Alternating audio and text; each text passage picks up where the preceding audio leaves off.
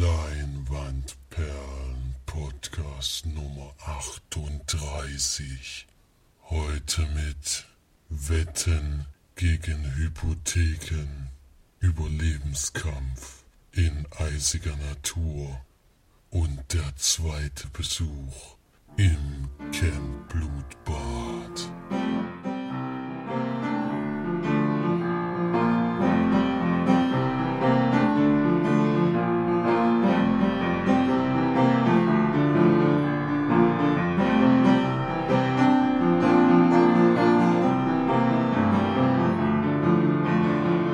Und herzlich willkommen zur neuesten Sendung von uns Leinwandperlen. Hier sind wieder mal für euch die Marci und der Flori Servus. und der Felix. Grüße. Mir ist irgendwie aufgefallen, dass ich immer sage zuerst, dass ich da bin. Macht Das ist nichts. irgendwie unhöflich. Ist dir, ist dir erlaubt. Okay, ich trage ja auch Du bist ja auch zuerst. zu hören. Ja, Zuletzt, eigentlich bist du zuletzt da gewesen. Hä? Bitte erkläre dich, Felix. Naja, wenn man nach Geburten geht, Ach dann so. bist du zuletzt. Aber die letzte, nicht das. So, zuletzt da. das war jetzt der beste Witz der ganzen Welt wahrscheinlich. Und jetzt fangen wir wieder mal an mit dem Podcast. Denn wir haben wieder ein paar Filme geguckt. Aber vorher äh, beginnt Felix mit dem Film Starts der Woche. Vom 14.01.2016 beginnen wir mit dem Sneak-Film von heute, den Florian gesehen hat. Ich Oh, jetzt Spoilers leider gespoilert. schon. Oh, ich hab's nicht gewusst, ey. Denn Und ich müde mich schnell. Moment, ich müde mich und dann mach ich heute, bin ich nicht mehr gemutet. The Big Short mit Christian Bale, Steve Carell und Ryan Gosling in den Hauptrollen. Äh, dazu, darüber werden wir ja gleich sprechen. Dann von uns schon gesehen in der Sneak läuft an Sweet Frances, Melodie der Liebe mit Michelle Williams und Kristen Scott Thomas. Franzess, ich glaube, so heißt es auch. Frances. Zai Francaise So steht da. Suite Francaise. Suite So ausgesprochen, ja. Melodie der Liebe. Äh, Das ist der Untertitel. ja, das ist der Untertitel. Mhm. Von uns besprochen in einem nicht allzu fernen Podcast. Dann In einer nicht allzu weit entfernten Galaxie. Ja. Dann kommt Rocky zurück ins Kino, denn äh, er ist diesmal als Trainer unterwegs und zwar von, von Creed's Sohn. Der Film heißt dann auch nur Creed. Äh, er ist der Trainer und äh, die Hauptrolle spielt aber Michael B. Jordan, dem, der uns sehr gut bekannt ist aus Chronicle. Und natürlich ist Sylvester Stallone dabei, weil Rocky ist ja sein sein Freund und Trainer. Und äh, es ist ja der Hauptgegner aus den ersten zwei Filmen gew gewesen, der Creed. Und der ist ja dann, äh, ich spoilers nicht, äh, nicht mehr da gewesen. Und dann hat er wohl einen Sohn bekommen und den will er wohl jetzt zu einem Weltmeister äh, formen. Ich bin gespannt, der Film hat extrem gute Wertung gekriegt, was ich nicht erwartet hätte. Also bei Filmshots unter anderen 4 von 5 Sternen und Pressekritiken 4,3 von 5 Sternen. Und er ist für einige Golden Globes nominiert. Also irgendwie hat er, haben sie da anscheinend doch was richtig gemacht. Vielleicht werde ich den mir sogar angucken können, falls der hier irgendwo läuft. Ich habe noch gar nicht gehört, dass es einen neuen gibt. Also Ich habe paar Mal den Trailer gesehen zumindest. Ja.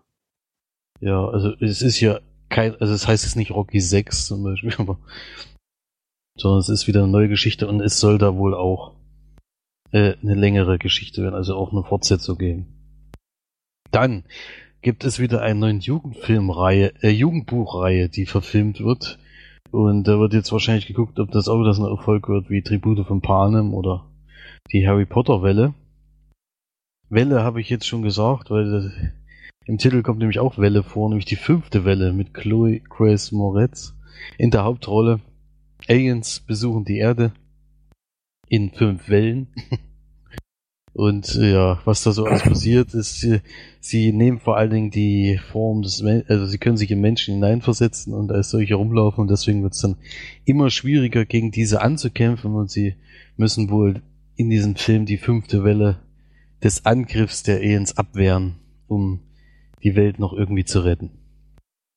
Weiß Ja, nicht, äh, die Story klingt nicht so spektakulär und der Trailer sieht auch nicht so wahnsinnig gut aus, aber ich bin mal gespannt, ob der trotzdem irgendwie was reisen kann an der Kinokasse. Also der Trailer sah ja schon mal ziemlich kacke aus. Also den hatten wir ja auch ein paar Mal jetzt vor der Sneak gesehen. Da habe ich immer nicht, nicht viel von gehalten. Muss ich sagen. Naja, Aber das Sneak würde ich nehmen, aber ins Kino gehe ich wahrscheinlich nicht dafür extra. Ja, Sieg wäre okay und ich finde vor allem äh, ein positives äh, Argument, was für den Film spricht, ist auf jeden Fall, dass er in 2D ist. Das mu- muss ist er ja in der Sneak eh immer. Also naja, immer. stimmt nicht ganz, aber fast immer. Ja, fast immer. Fast immer, ich meine jetzt auch im normalen Kino, da sind ja solche, vor allem so Jugendromanverfilmungen sind ja eigentlich heutzutage nur noch in 3D. Ja, das war's dann zu den Filmstarts vom 14.01. Fein gemacht. Dann, ähm, Ach nee, jetzt habe ich doch noch was gesehen. Ja, es gibt nämlich noch, unterschlagen? noch einen Top-Film, den wir natürlich unbedingt ansprechen müssen.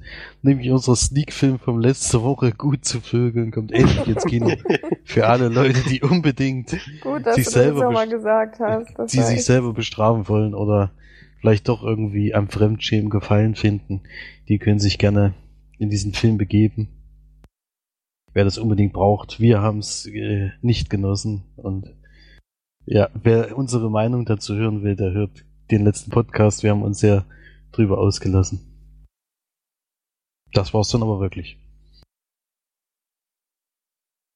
Oh, dann, Flori, dein äh, Gebiet ist jetzt dran.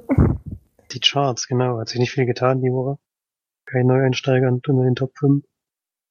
Platz 5 haben wir Hilfe. Ich habe meine Lehrerin geschrumpft. Eine deutsche Komödie, Jugendkomödie wahrscheinlich, nicht mal. Platz 4 immer noch Heidi. Platz 3 Peanuts der Film. Platz 2 weiterhin Ich bin da mal weg. Und die 1 natürlich immer noch Star Wars. So Waffen der Macht. Wird auch noch ein bisschen so bleiben, denke ich mal. Keine Konkurrenz in Sicht. Ja, ich warte ja schon lange und sehnsüchtig auf der Hateful Eight. der kommt aber erst ab 18. glaube ich raus. Nee, Noch später, ich. noch später. Also 18. geht ja auch gar nicht, wenn nicht so. Äh, ich glaube, Ich glaube sogar erst am 29. 28. Äh, ja, 29. Ach genau. so. Hm, Ja. noch schlimmer.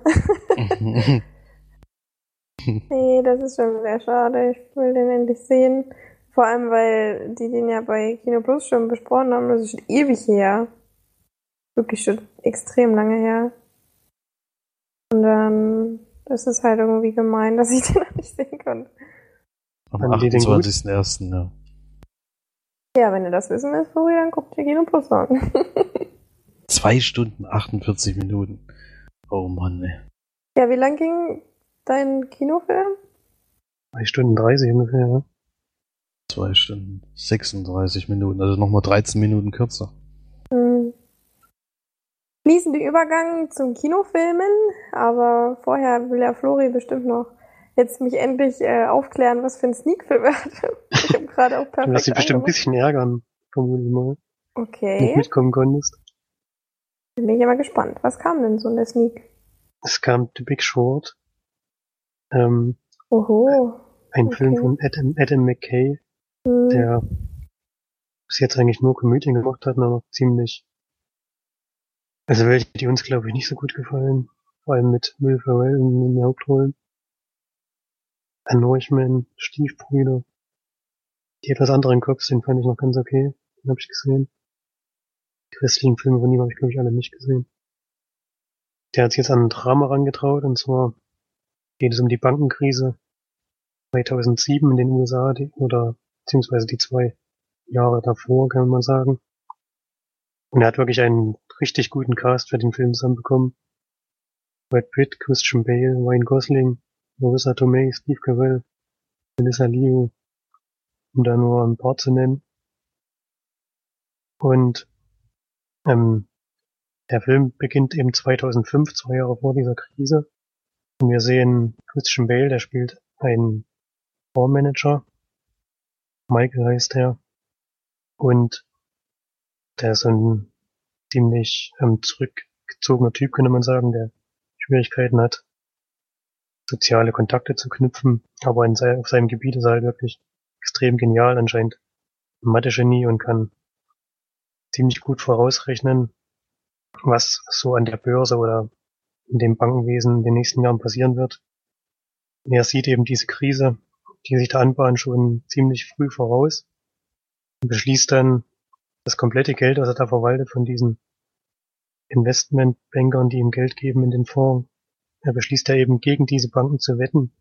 Und zwar zu wetten, dass der ähm, ähm, na. Jetzt bin ich raus. nee, warte mal. Noch nicht. Wie heißt das, was, womit man seine Banken, äh, seine Häuser versichert?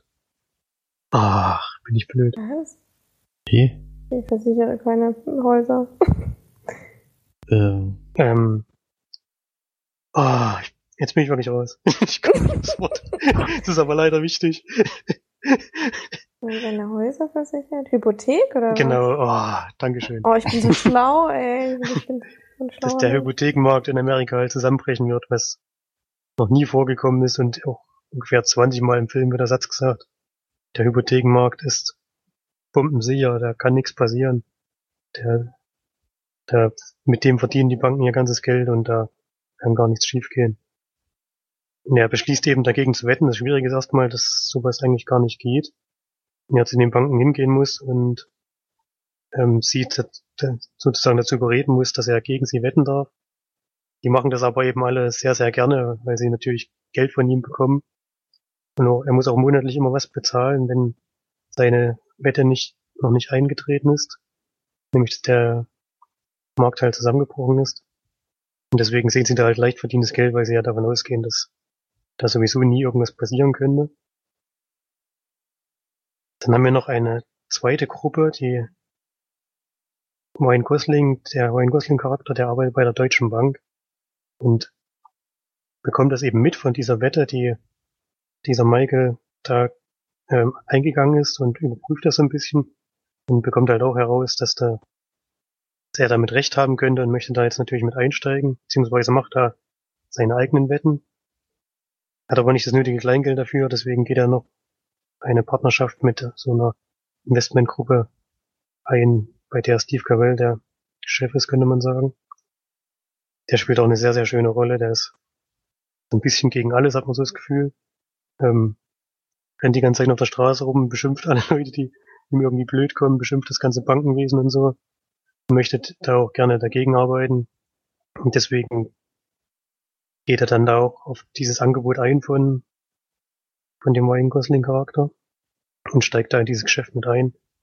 Allerdings nicht ohne vorher ähm, wirklich detailliert nachzuforschen, ob es diesem Kollaps der Wirtschaft auch wirklich kommen könnte. Und das, das sind schon mal Szenen, das kann ich schon mal her herausheben, die mir richtig, richtig gut gefallen haben, die auch wirklich einem so ein bisschen die Augen öffnen, wie das da alles damals abgelaufen ist. Ich habe das nur so am Rande mitbekommen und wusste auch da jetzt wirklich detailliert noch nichts davon. Und es hat einen schon ein bisschen erschrocken, was man da teilweise gesehen hat, was da in Wirklichkeit los war.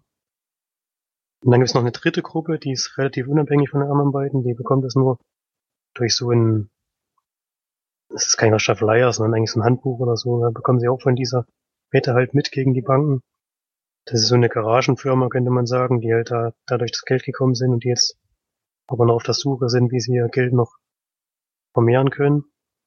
Das sind zwei junge Leute, die sich dann noch Rat von einem Experten holen. Das ist dieser Brad Pitt Charakter, der heißt Ben. Und die drei machen dann halt auch das gleiche wie die anderen beiden, könnte man sagen. Denn alle, alle drei Gruppen wetten eben gegen diese Banken, dass der Hypothekenmarkt einbrechen wird. Das ist die Geschichte des Films, könnte man sagen, ja. Und dann wird eben gezeigt, der Weg dahin und es passiert ja auch alles nicht sofort, sondern es läuft ja über einen bestimmten Zeitraum und diese, vor allem der Michael, also der Christian Bale Charakter, bekommt halt zwischendurch riesengroße Probleme, weil sie ja fast zwei Jahre lang immer nur diese Wettschulden bezahlen müssen, weil die Wette ja noch nicht eingetroffen ist, noch nicht eingetreten ist.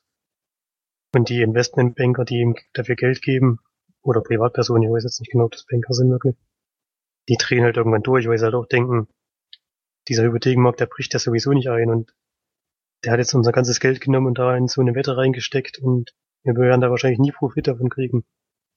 Und deswegen wollen sie ihn da auch rausschmeißen und er sagt aber, er hat die Allmacht über das Geld und er kann damit theoretisch machen, was er will. Und er glaubt eben an diese Wette und geht deswegen auch davon nicht wieder weg. Ja, mir hat der Film sehr, sehr gut gefallen. Hätte ich vorher nie gedacht. Ich habe ein bisschen Bauchschmerzen, dass er losging, weil so ein Film über das Bankenwesen klingt wirklich sehr, sehr trocken und ist am Anfang auch teilweise, weil natürlich erstmal viel erklärt werden muss, werden auch viele Fachbegriffe benutzt. Das haben sie ganz gut gelöst. Das sind halt so wirklich zentrale Begriffe, werden dann von irgendwelchen bekannten amerikanischen ähm, Persönlichkeiten nochmal erklärt an Beispielen, die man auch versteht. Das fand ich schon mal ganz gut gemacht. Ich kannte jetzt die Persönlichkeiten nicht alle. Selena Gomez ist da zum Beispiel eine davon, die anderen waren mir eigentlich relativ unbekannt. Und ähm, der Film hat auch immer wieder aufgelockert durch ähm, so Szenen, wo einfach nur Bilder gezeigt werden aus der Zeit, in der der Film dann gerade spielt. Und es entwickelt sich ja im Laufe des Films alles ein bisschen in eine bestimmte Richtung. Ja kein Geheimnis, wenn man sagt, dass die Bankenkrise wirklich gekommen ist und dass es die auch gab. Und dass die natürlich auch Konsequenzen hatte. Und aus den Zeiten werden dann immer so Bilder ähm, nacheinander reingeschnitten, was mir größtenteils auch sehr gut gefallen hat. Ähm, ich finde, der Film regt sehr, sehr zum Nachdenken an, denn er zeigt es wirklich sehr, sehr schonungslos, was da passiert ist. Und was, was mir am meisten gefallen hat, war der Charakter von Steve Carell, der hat das auch wirklich ähm, außergewöhnlich gespielt, denn dieser Mark ist dann irgendwann zu hin und her gerissen, weil er genau weiß, wir machen jetzt diese Wette, um alle einen Haufen Geld zu verdienen, aber wenn unsere Wette eintritt, ähm, bricht hier eigentlich alles zusammen und unser ganzes System, was wir haben, wird so wie es jetzt ist nicht mehr funktionieren und Millionen von Millionen Menschen werden arbeitslos und kein Geheimnis, wenn man sagt, dass es dann auch wirklich so gekommen ist und deswegen äh, kämpft er auch immer ganz schön mit sich, ob er das ja überhaupt so will, wie, wie sie es jetzt halt gemacht haben. Sehr gut fand ich auch das Ende des Films, aber da kann ich natürlich nicht so viel drüber verraten. Mein einziger Kritikpunkt, den ich habe, ist ein Stilmittel, den der Film gewählt hat, der mir persönlich nicht gefällt. Nämlich, dass Personen im Film sich direkt ans Publikum wenden und mit dem Publikum reden.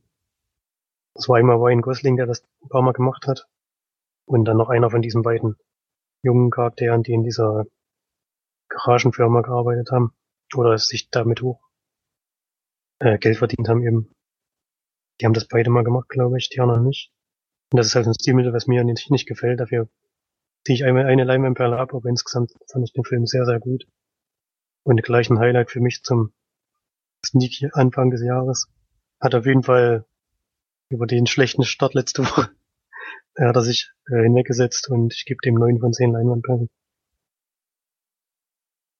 Wow. Ja. ja, wenn Ryan Gosling direkt in die Kamera gesprungen hätte, wäre es ja schon mal nicht zur March gewesen, weil die dann umgefallen wäre. Na, Ryan Gosling ist der Einzige, der in dem Film so ein bisschen, er ist jetzt nicht äh, permanent unsympathisch oder so, aber er spielt halt so ein etwas, naja, schmierig vielleicht auch nicht, aber nicht so ganz sympathischen Menschen, würde ich mal sagen.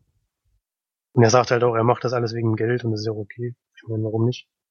Wenn die Banken damit Schotter verdienen können. Das ist schon okay für mich. Das kann er ruhig machen. Erlaube ich ihm.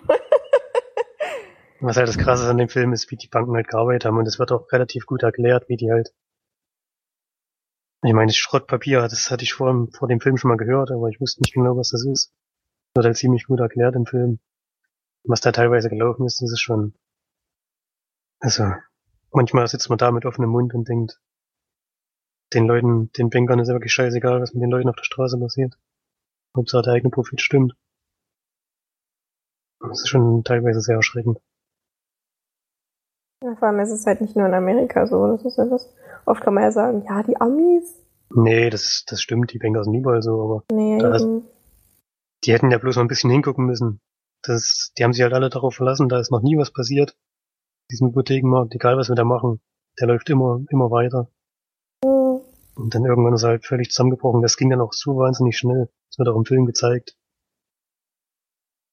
Das ist dann einfach nichts, da gab es auch keine, keine Bremse mehr oder so. Und als es dann losging, war es vorbei. Ja. Ja, ich Aber- kann auf jeden Fall empfehlen, sich den Film anzugucken. Ne? Muss zwar immer dabei bleiben, weil schon viel mit Fachbegriffen auch äh, geredet wird und auch, äh, die werden zwar erklärt, aber muss man schon immer dabei bleiben, dass man auch noch durchsteigt, was da jetzt überhaupt erzählt wird. Wie lange Wenn man das, da ging zwei Stunden zehn, ja, und ich habe es nicht gemerkt. Aber wirklich vor eigentlich, als der Michael-Charakter drin war und uns ein bisschen erklärt hat und die die erste Wette versucht haben unterzubringen, da war ich schon drin im Film und eigentlich auch durchgängig. Hm, Klingt gut, ja. Kann ich mir ja vielleicht dann mal Blu-ray oder so anschauen, aber ich denke mal ins Kino werde ich dafür nicht unbedingt Nee, gehen. es ist, das wollte ich auch noch sagen, ja, ist gut, dass du ansprichst. Ich würde sagen, das ist ein Film, den man nicht unbedingt im Kino sehen muss. Der hat ja jetzt keine großen Bilder oder so, sondern er hat halt eine gute Story. Und richtig, richtig gute Schauspieler, also durch die Bank weg. Die machen das alle richtig gut. Aber den muss man nicht im Kino gesehen haben, sehe ich auch so. Mhm. Was aber im Kino gesehen wurde. Und diese grandiose Überleitung. Den muss man bestimmt auch im nutzen. Kino sehen, vermute ich mal. hat Felix gesehen. Und zwar, das ist unser einziger Kinofilm diese Woche. Er hat äh, den Film, wo er letzte Woche noch gemeint hat, dass ihn mir gar nicht so interessiert. Ähm, wo ich gemeint habe, mich interessiert er aber, geguckt, nämlich The Revenant. Der mit dem Regisseur, wo mir der Name entfallen ist, auf jeden Fall von Birdman. Und Den kann ähm, doch keiner aussprechen. Also, dass ich das letzte Woche gesagt hätte, halte ich für ein Gerücht, aber doch, das weiß ich noch. Können wir nachhören. der Rückkehrer, The Revenant, mit Leonardo DiCaprio und Tom Hardy in den Hauptrollen und für mich völlig überraschend, was mir bis, bis zum Anfang des Films nicht klar war, Dom Hill Gleason spielt schon wieder mit. Der spielt ja jetzt eigentlich in jedem Film mit, irgendwie. Jetzt muss ich nochmal reingrätschen, was ich noch vergessen habe. Bei Big Short spielt auch Schmidt mit. Echt? ja. Spielt er da eine ernsthafte Rolle? nee. Okay, gut, sonst wär's doch recht komisch geworden. Ach, Schmidt, ist- Schmidt von New Girl, genau. Genau, Prejudice. Mhm. von You Girl. Entschuldigung, jetzt habe ich unterbrochen. Die, für die, die es nicht wissen, ja. Ähm, Nehmt euch was, wenn ihr New Girl nicht geguckt habt. Selbst Männer mögen die Serie. gut. Also vier Golden Globe Nominierungen hat er abgeräumt bis jetzt schon. Und ich behaupte mal, dass er bei den Oscars auf jeden Fall gute Chancen haben wird. Auch nicht in den Kategorien, wo ich jetzt gedacht hätte. Ähm, ein F Film von dem Macher von Gravity, der mir sehr gut gefallen hat, und Birdman, der mir nicht so gut gefallen hat. Auch völlig zu Unrecht letztes Jahr einen Oscar bekommen hat. Um, wir nicht so. Birdman hatte dir nicht gefallen? nee, Das sind wir schon mal anderer Meinung. What? Birdman hat mir nicht gefallen. Nee, vor allen Dingen war es für mich nicht der beste Film in den, in den, in der Liste von besten Filmnominierungen letztes Jahr. Ja. Also im Gegensatz. dazu nichts. nee. Und ja, The Revenant ist, spielt im 18, äh, um 1842, glaube ich, in der, in der Richtung, nee, 1820. In dem zieht nämlich eine Gruppe von, von, von der Army in, in ein von Indianern besetztes Gebiet, um dort, äh, ja, auch die Vorherrschaft zu bekommen. Und die erste Szene ist auch erstmal so eine Kriegsszene zwischen so einem Indianerstamm und diesen Leuten. Und beginnt äh, man sieht leider auch, äh, dass sie nicht nur darauf ausgelegt sind, irgendwelche Leute umzubringen, sondern auch vor allen Dingen alle auszurauben und auch die Frauen zu misshandeln, wenn es möglich ist. In dem Kampf ging das aber nicht, weil sie da ganz schön in die Bredouille gekommen sind. Und äh, können gerade so fliehen, verlieren aber einen Großteil ihrer Leute und müssen sich dann bis zu einem bestimmten Punkt, wo so eine Sammelstelle ist für die ganzen Gruppierungen, die äh, rausgeschickt wurden von der Army, dort zurückkommen, was ziemlich schwer ist, weil sie mitten in so einem Gebiet sind, wo sie von zwei Seiten eigentlich von Indianern angegriffen werden können, von zwei verschiedenen Stimmen. Und sie haben aber einen Mann dabei, der gespielt wird von Leonardo DiCaprio, der sich extrem gut in der Gegend auskennt, der lange Zeit bei einem Indianerstamm gelebt hat und auch dort eine Frau hatte, die leider äh, nicht mehr lebt und aber auch von dort einen Sohn hat, der, dem er aber ansieht, dass er Indianer ist und deswegen von den anderen allen gehänselt wird.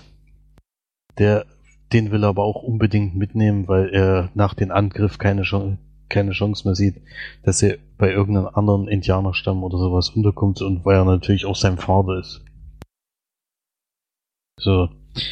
Dann kommt zu so einem Punkt, wo ich jetzt gedacht hätte, man hört auf zu erzählen, denn, denn das habe ich zu dem Zeitpunkt noch nicht gewusst, weil ich wirklich nur diesen Teaser-Trailer gesehen habe.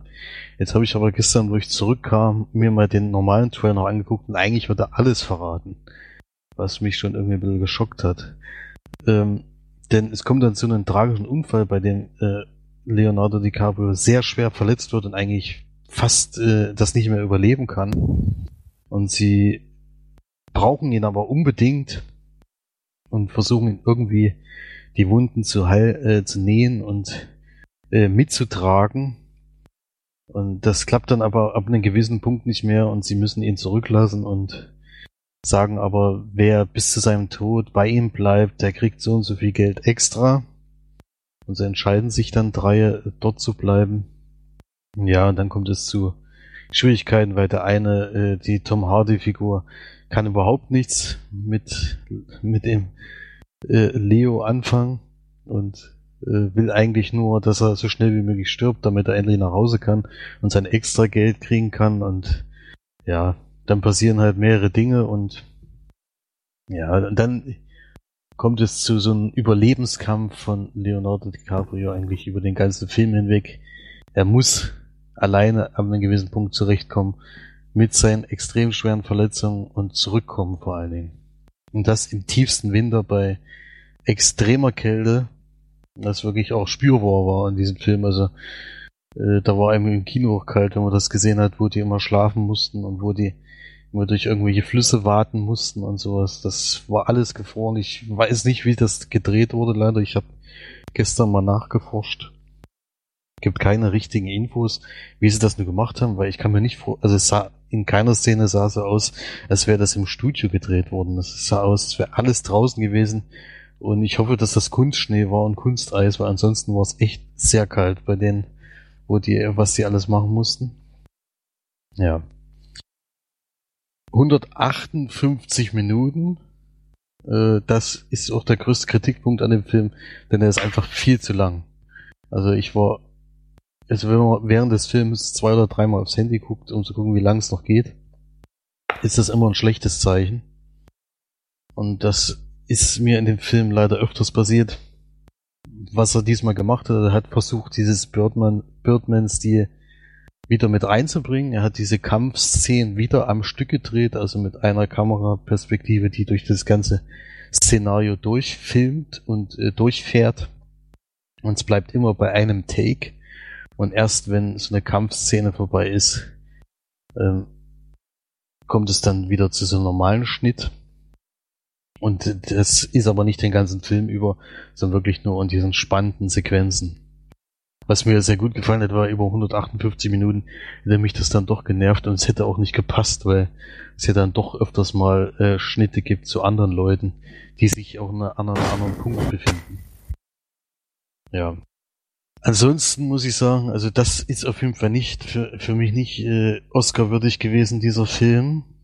Hm, also ich glaube nicht, dass er den das Triple schafft, weil er hat es ja jetzt schon zweimal in Folge geschafft, den Oscar für den besten Film zu kriegen. Ich glaube, diesmal für den Film wird er nicht kriegen.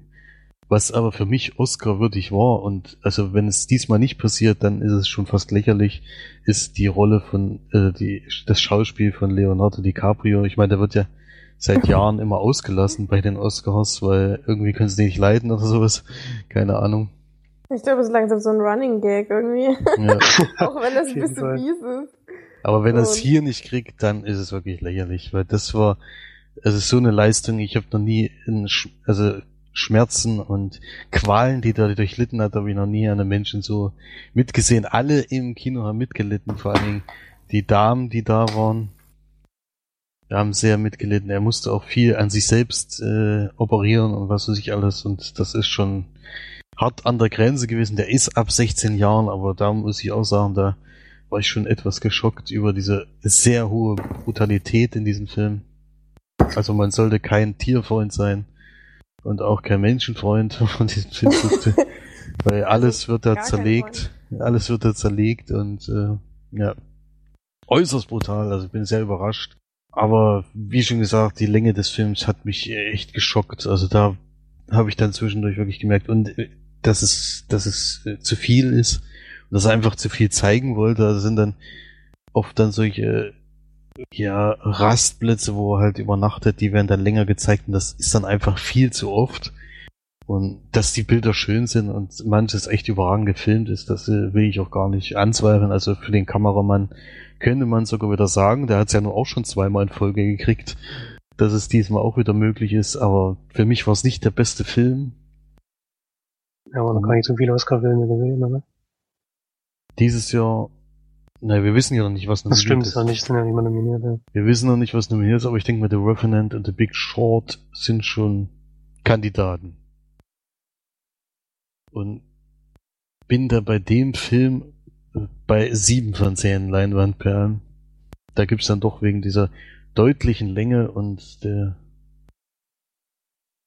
ja fragwürdigen Szene. Also es gab zum Beispiel neben uns auch eine junge Dame, die konnte den halben Film nicht gucken, weil es, äh, ich meine, es war selbst, äh, ich muss sagen, dass es an manchen Stellen härter war zuzugucken als bei den meisten Horrorfilmen. Also da ist so ein Witz dagegen, wenn du das gesehen hast, weil da leidest du richtig mit, wenn der da Sachen machen muss, die er, um weiterzuleben. Ja. Mhm. Also es ist harter Tobak. Man kann es auf jeden Fall gucken, aber es ist kein Knall. Ich finde Dominic Gleason auch wieder, also ich bin echt immer wieder überrascht, in was für Rollen. Ich dachte eigentlich, nachdem ich alles eine Frage der Zeit gesehen habe, das ist so sein Genre, da kann er sich zu Hause führen, weil er doch so ein Weichling aussieht und was weiß ich. Und dann äh, kommt er hier in dem Film und man nimmt ihn die Rolle wieder voll ab und der ist ja genau das Gegenteil. Der ist wirklich erstaunlich, der in letzter Zeit alles leistet.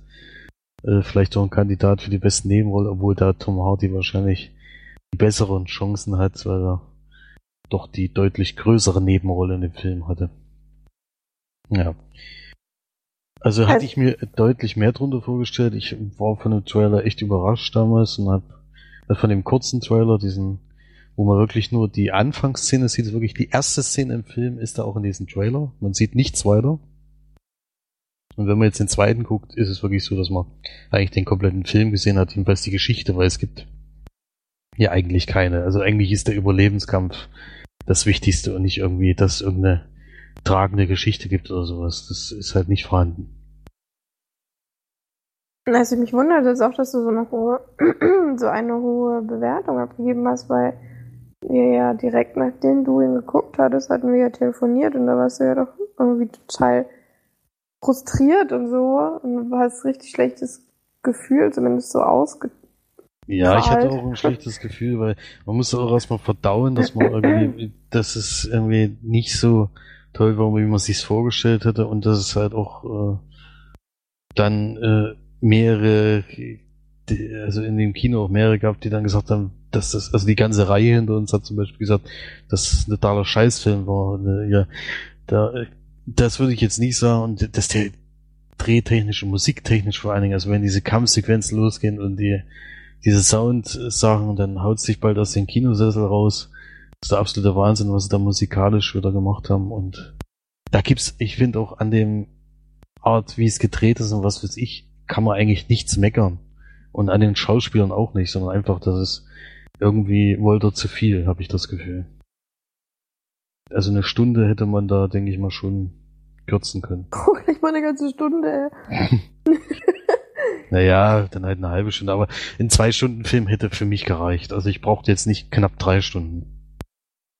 Ja, vor allem wird es ja immer länger. Jeder Film wird immer länger. Irgendwann gibt es bestimmt noch mal dreieinhalb Stunden Filme oder so.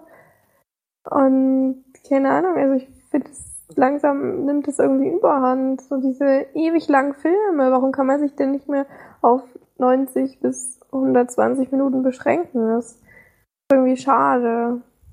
Wenn es wirklich viel zu sehen gibt, wie bei Star Wars zum Beispiel, da geht ja auch ein bisschen mehr als zwei Stunden, aber nur zwei Stunden 16, aber da ist halt viel mehr zu sehen. Du bist an ganz vielen verschiedenen Orten, machst das und das und hier läuft er eigentlich durch die Berge und äh, klar ist das schön, sieht das alles schön aus, aber es ist dann halt doch immer wieder das Gleiche. Mhm.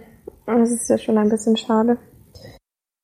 Und bin mir jetzt irgendwie unschlüssig, ob ich da jetzt dafür Geld ausgeben sollte und reingehen sollte. Also ich nicht. würde, wenn man den Film guckt, würde ich ihn auf jeden Fall im Kino gucken.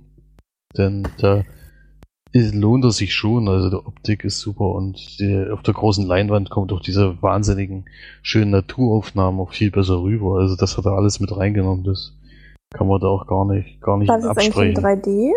Nee, nee, der ist auch nicht in 3D. Glücklicherweise. Also das, er ist beim bezahlt ja schon doppelte Überlänge. Hm, So hat man da schon in der Woche eigentlich relativ viel dafür bezahlt. das stimmt. Das ist schon nicht. Wir waren auch in der ersten Vorstellung, die es gab. Also Das die, war Mittwoch 20 Uhr, oder?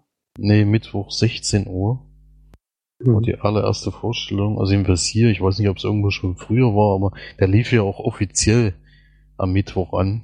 Also deswegen gab es den da wahrscheinlich auch schon früher. Bisschen enttäuscht bin ich, aber es ist trotzdem ein toller Film. Kann man gucken. Aber es ist nicht das, was ich mir erhofft hatte. Und ich denke, der baut so ein bisschen ab, der mit sein jedes Jahr einen Film rausbringen, ist vielleicht auch ein bisschen zu viel, vielleicht. Da fahren mir mal so diese, diese Oscar-würdigen. Irgendwie habe ich das. Gefühl, dass er jedes Jahr einen Oscar gewinnt. Ja, Einfach jedes will Jahr halt, man hat das Gefühl, er will immer einen Oscar gewinnen. Ich glaube, das ist noch ein bisschen, noch ein bisschen bescheidener, weil der macht halt nie irgendwie Filme, die, ja, wo man denkt, er macht sie halt, weil er davon inspiriert wurde, sondern ich finde irgendwie, er macht irgendwie halt Filme, bei denen er denkt, äh, die könnten Oscar-würdig sein und ja, ich weiß auch nicht. Also ich meine, ich bin total begeistert von Birdman gewesen. Das war ein fantastisch toller Film. Und ähm, das klingt jetzt aber doch eher so nach, vor allem wenn du sagst, dass da keine Geschichte drin ist, sondern eher halt. Ja, Überlebenskampf. Ja, Überlebenskampf ist eigentlich eher so das auf Ziel. das, auf das Leiden von einem Menschen. Das hat er ja bei Birdman auch schon gemacht. Das scheint dann scheint so sein Steckenpferd zu sein.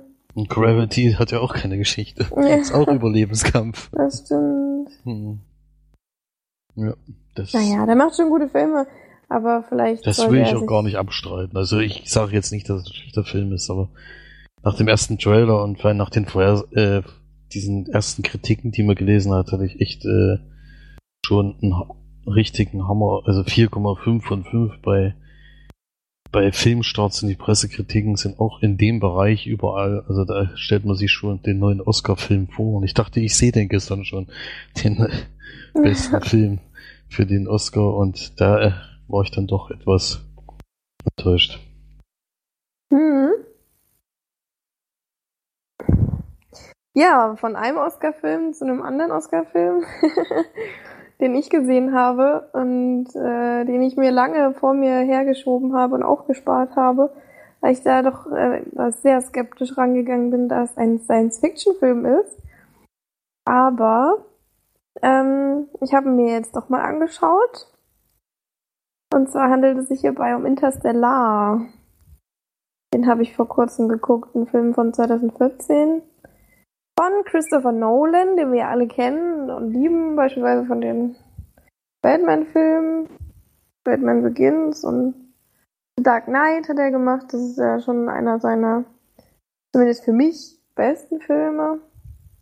Weil The Dark Knight ist einfach ein Knaller. da werden mir wahrscheinlich auch alle zustimmen. Die beste Comic-Verfilmung auf jeden Fall. Mhm. gibt. Vielleicht sogar der beste Film. Also einer der besten. Also für mich ist es der beste Film von ihm. Also Von ihm, ja, habe ich mir jetzt allgemein. ja, das Das auch.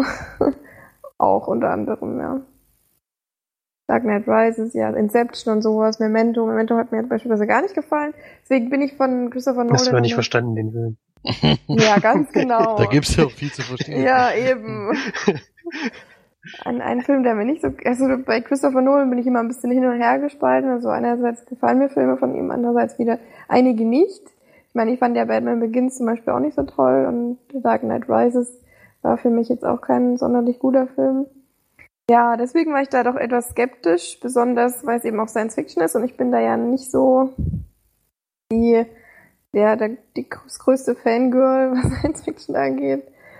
Ähm, ja, ich meine, was soll man groß in der Stellar sagen? Ich glaube, jeder hat schon mindestens davon gehört, wenn nicht den sogar gesehen. Ähm, in den Hauptrollen sind ähm, Matthew McConaughey, der spielt da eben wirklich den, die, also die Hauptrolle. Dann Anne Hathaway ist noch mit dabei. Ähm, Matt Damon spielt noch mit. Michael Caine. Können wir ja auch alle und mögen alle. ja, und noch so ein paar, paar Leute entdeckt man auch, die man schon mal gesehen hat. Aber worum geht's? Das, Jessica glaub, Chastain spielt noch mit, oder? Mhm. Ja. Man muss ja nicht unbedingt alles sagen. ja, gut, du hast ja jetzt schon, du hast jetzt schon mit Damon gespoilert, aber. Der wird aber, das ist, das ist überhaupt kein Spoiler mehr. Erstens ist der Film schon uralt. und zweitens, also gefühlt uralt. Und zweitens, ähm, weiß das jeder, dass er Matt Damon mitspielt. Das wurde ja jetzt schon, außerdem ist es auch kein Spoiler, dass er, egal. Ich mache jetzt weiter mit der Filmbesprechung. Ähm, es gibt nicht wirklich viel zur Geschichte zu sagen, weil eigentlich passiert nicht so viel, was man unspoilerhaft äh, sagen kann.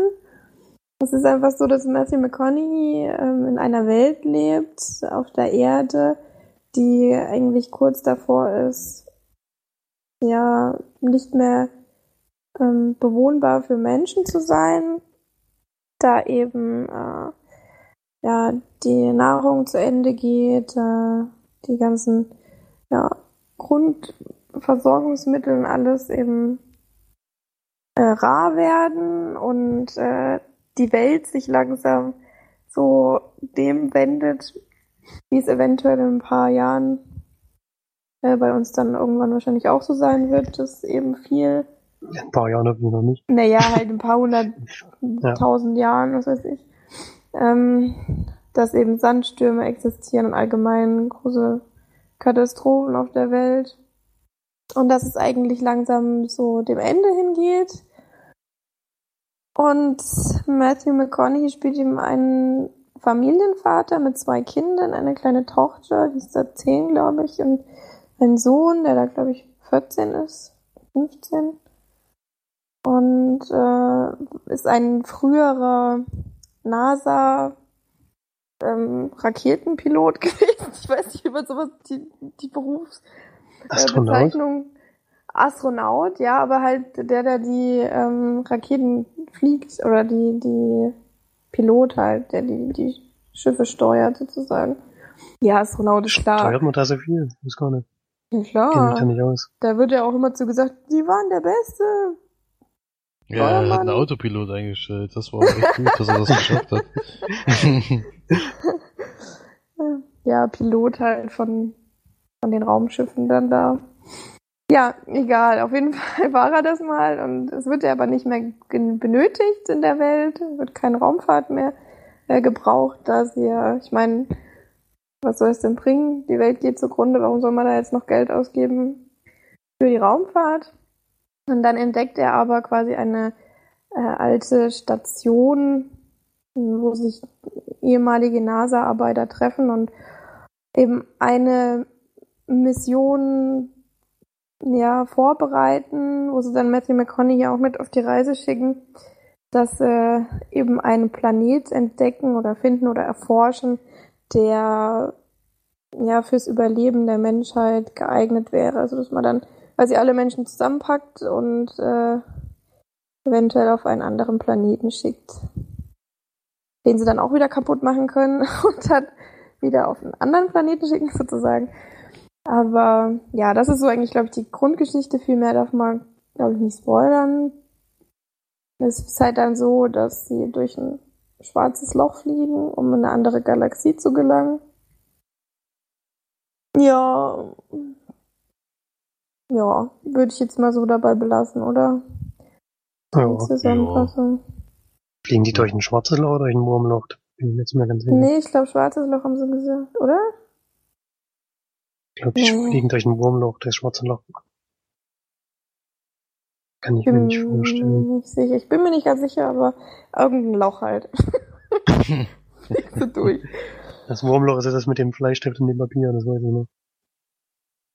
Wo sich Zeit und Raum irgendwie aufeinander lappen.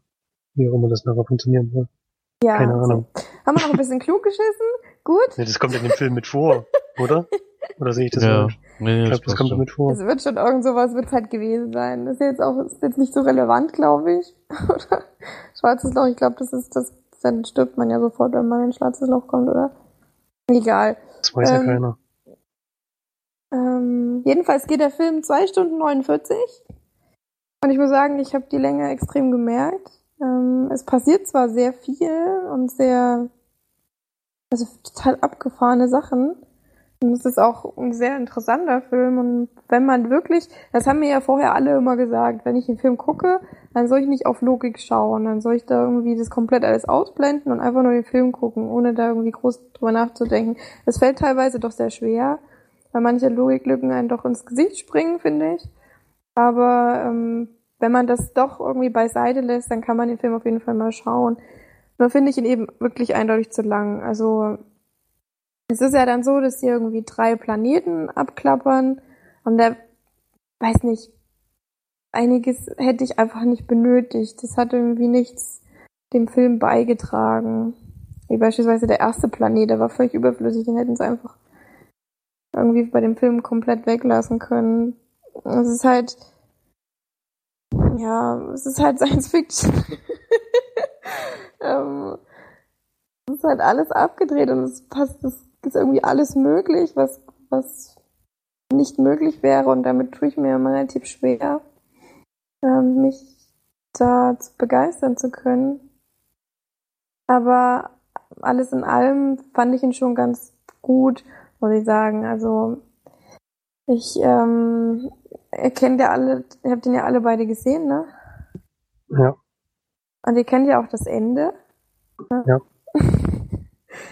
Und das Ende hat mir überhaupt nicht gefallen. Also das ist wirklich, da ist mir der Film komplett abhanden gekommen. Also richtig abgerutscht. Also weil das Ende finde ich so ähm, ja so übertrieben und so bescheuert, dass ich äh, dann wird es extrem kitschig, was irgendwie der, den ganzen Film über eigentlich gar nicht der Fall war. Der ist wirklich doch sehr kitschfrei, obwohl er halt seine Familie auch zurücklässt und so. Und ähm, trotzdem ist es dann am Ende einfach purer, ja, wirklich purer Kitsch und purer Rumheulerei und äh, ach, ich weiß nicht, das passt einfach überhaupt nicht so dazu. Und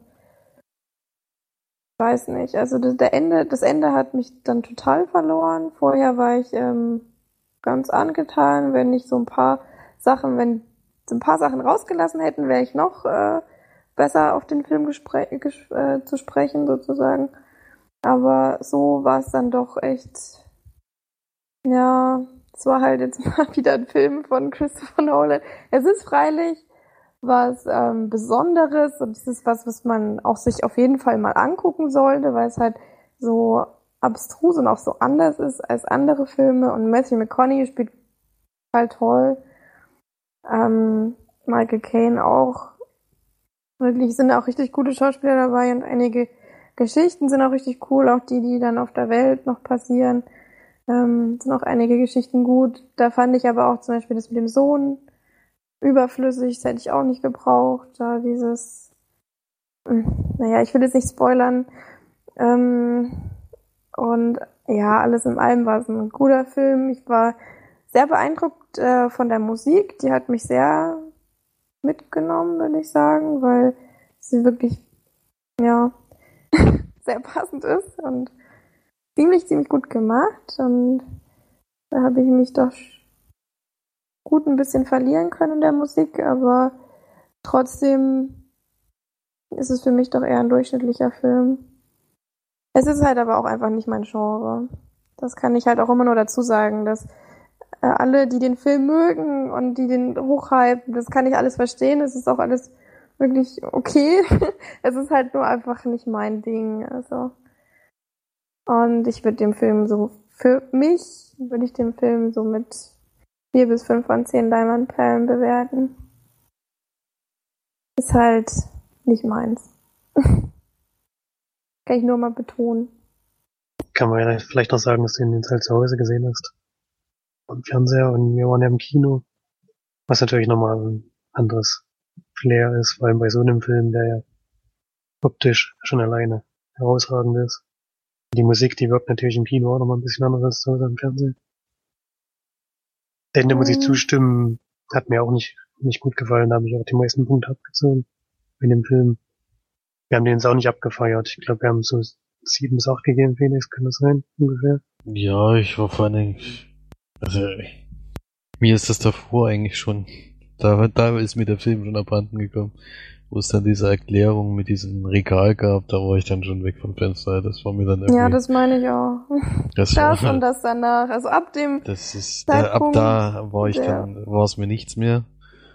Äh, bis dahin war ich allerdings begeistert von der Optik und von den, ja, die Bilder Optik, ja klar, das war auch alles toll und das war auch alles schön. Ja, auch die Geschichte gerne an. wirklich, die Geschichte waren ja bis dahin irgendwie interessant. Ich fand's da ich, gut. muss es eine Erklärung geben, wie das alles gekommen ist, aber was dann im Endeffekt eigentlich der Grund war, wie das überhaupt alles zustande kommt, äh, das, nee, nee.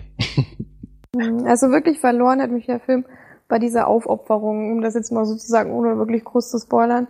Ähm, ab da hat's mich, da habe ich dann, da ging es bei mir nur noch bergab. Ich habe gedacht, was ist das jetzt für eine Kacke? Ja. Naja. Ähm, Sehr schön finde ich die Szenen auf diesem, ich sag jetzt mal Wasserplaneten da. ja, das fand ich zum Beispiel komplett überflüssig. Das ist ja der erste Planet. Echt? Da hätten sie komplett alles weglassen können. Ja, das war nur, damit sie noch irgendwie zeigen können, was es Tolles, was sie Tolles machen können. Ne, Keine Ahnung, damit es wieder gut aussieht oder so. Aber das hat der Film überhaupt nicht nötig gehabt. Es gab so viele Sachen, die fantastisch aussahen. War schon, Aber der, die, der Planet an sich war schon wichtig durch diese, ich sag jetzt mal Zeitparadoxon oder was. was ja, war. das hätten sie aber auch bei dem anderen Planeten machen können, weil da war es nämlich dann komplett irrational.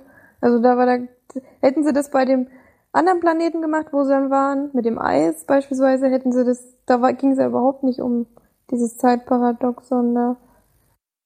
Da hätten sie es einfach bei dem Planeten gemacht, dann wäre es okay gewesen. Aber so, der war, den hätten sie einfach komplett weglassen können, das ummodeln können auf die anderen Planeten.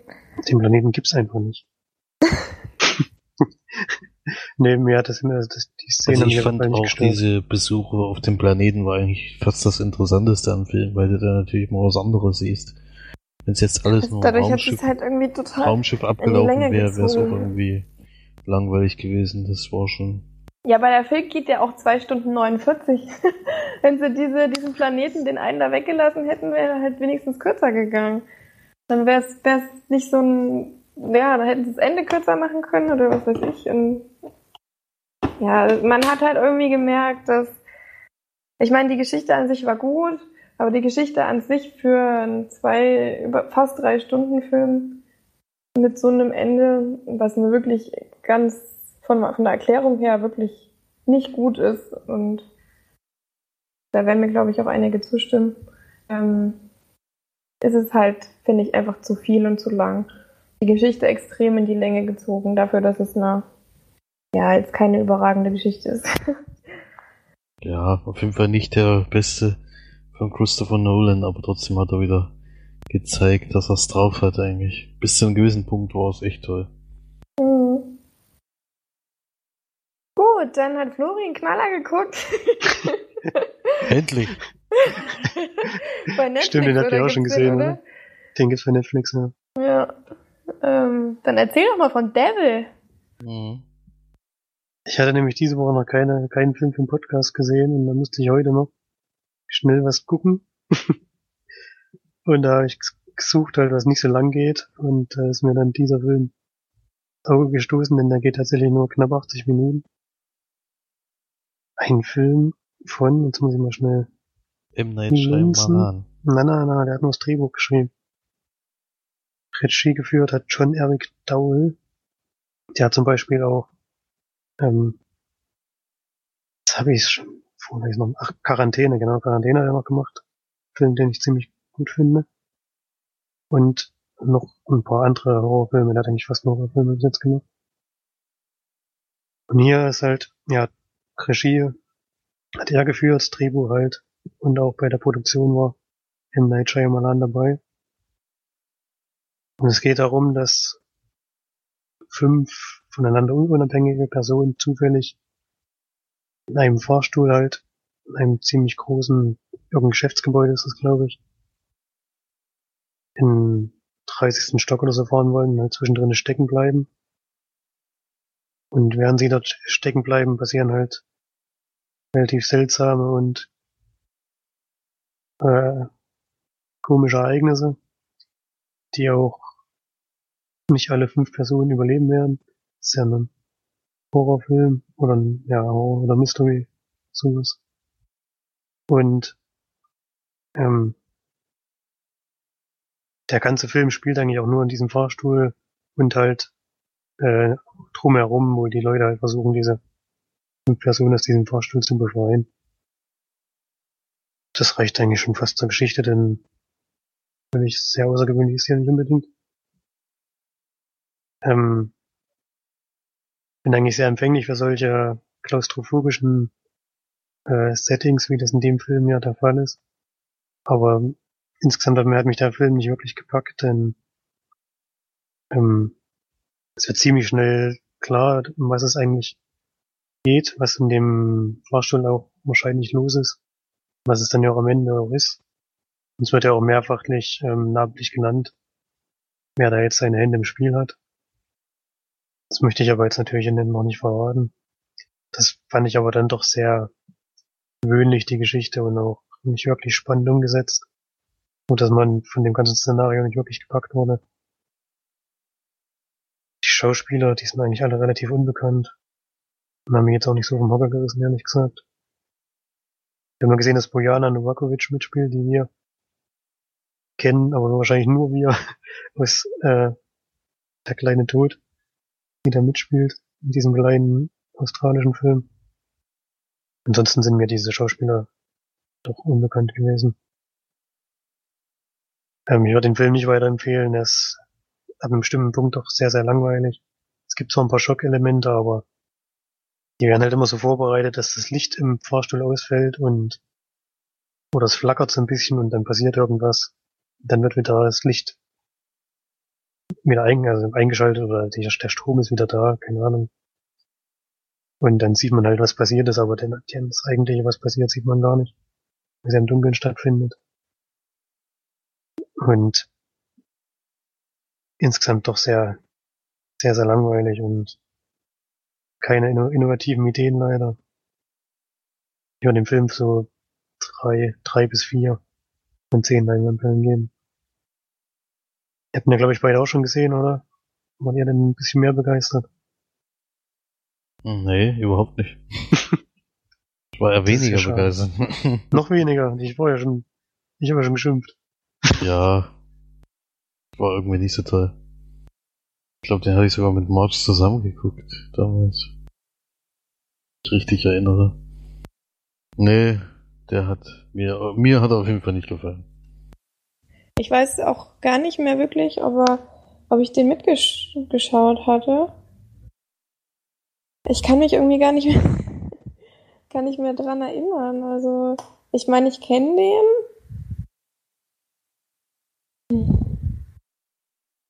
Ich weiß auch nicht.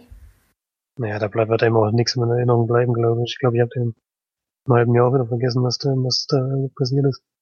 Weil es halt sich nicht einbrennt, sondern ist halt ziemlich äh, nach Schema F und auch nicht sehr unterhaltsam. Leider. Ja, ähm, was vielleicht noch wichtig ist, dass, also was ich wichtig finde, weil du gerade gesagt hast, M. Night Shyamalan hat äh, Quarantäne gemacht. Also erstmal, also Nein, Quarantäne. da habe ich gar nicht gesagt. Ich habe gesagt, John Eric Dowell hat Ach so. Quarantäne gemacht.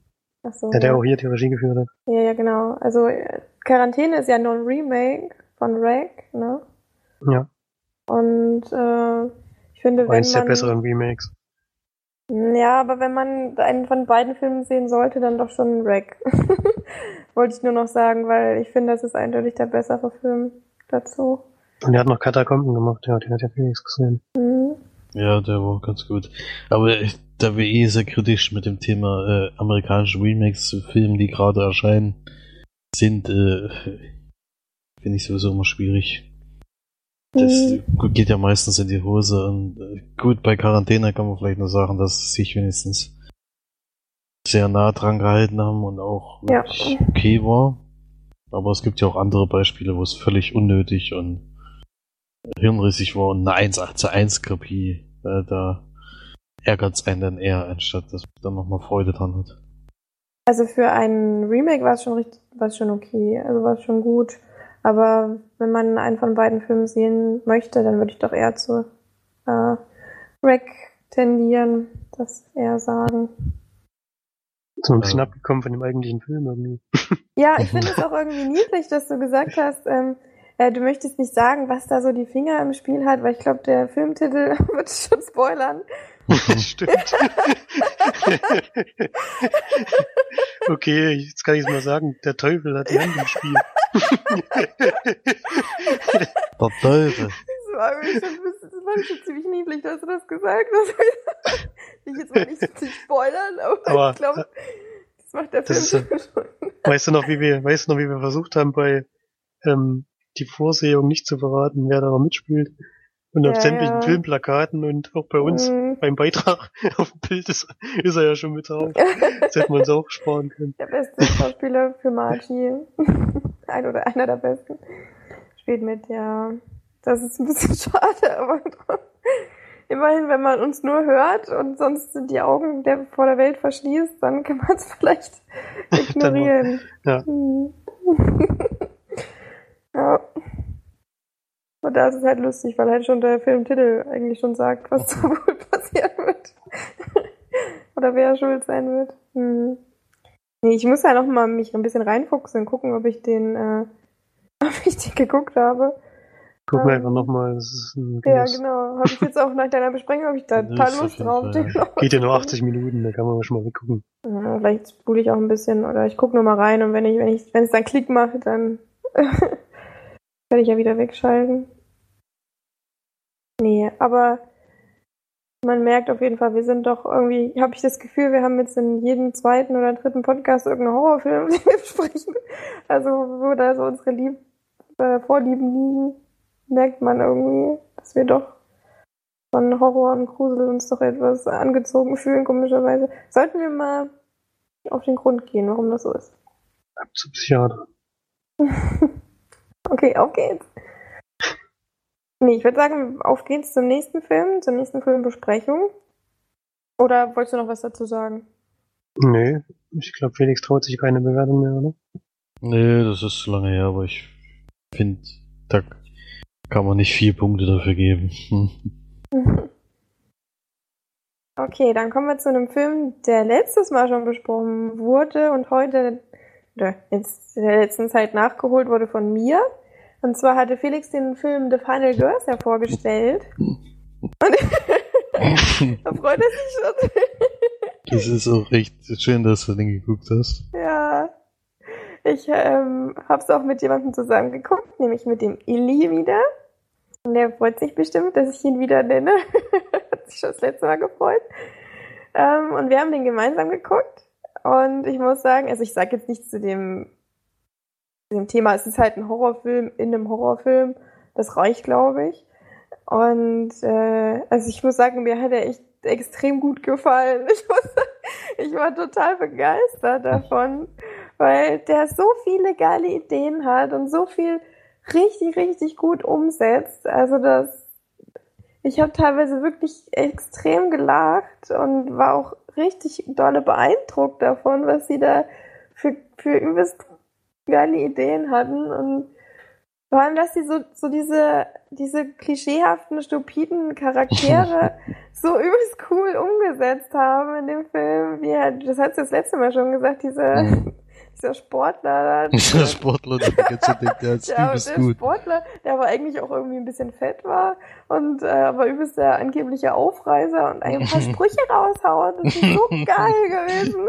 Ja, So eine, Ich glaube auch, dass da einiges improvisiert war, wenn man ja am Ende auch beim Abspann sieht man ja ein paar Outtakes und da labert er ja auch die ganze Zeit irgend so eine Scheiße. Das ist wirklich überragend. das stimmt. Und auch ähm, allgemein waren die ganzen Charaktere richtig gut ähm, geschrieben und also halt extrem wirklich ins Klischee reingetaucht und nie wieder auftauchen lassen irgendwie. Und aber nicht nur die Charaktere in dem Horrorfilm, sondern auch die Charaktere in dem Film, der ja dann zum Horrorfilm Film wird sozusagen. Die sind ja auch Mhm. sind ja auch alles Klischeefiguren. Ähm, ja, das ist schon ein, Ist auch eine schöne Ausgangssituation einfach. Du bist in einen Horrorfilm gefangen ja, und kennst viele Horrorfilme und versuchst irgendwie zu beeinflussen, dass es nicht so kommt. Das ist halt auch mal ein Mhm. schönes neues Thema. Und der ist so erfrischend neu gedreht und inszeniert worden.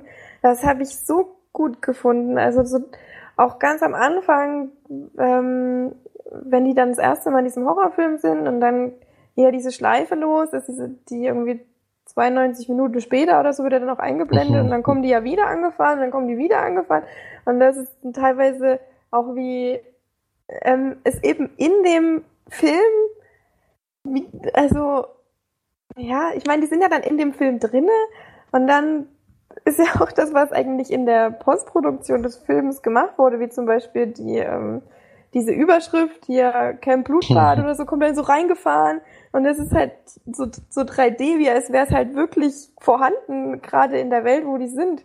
Und das ist so mega gut gemacht. Mhm. Und so, keine, also ich fand es teilweise so, so coole Ideen.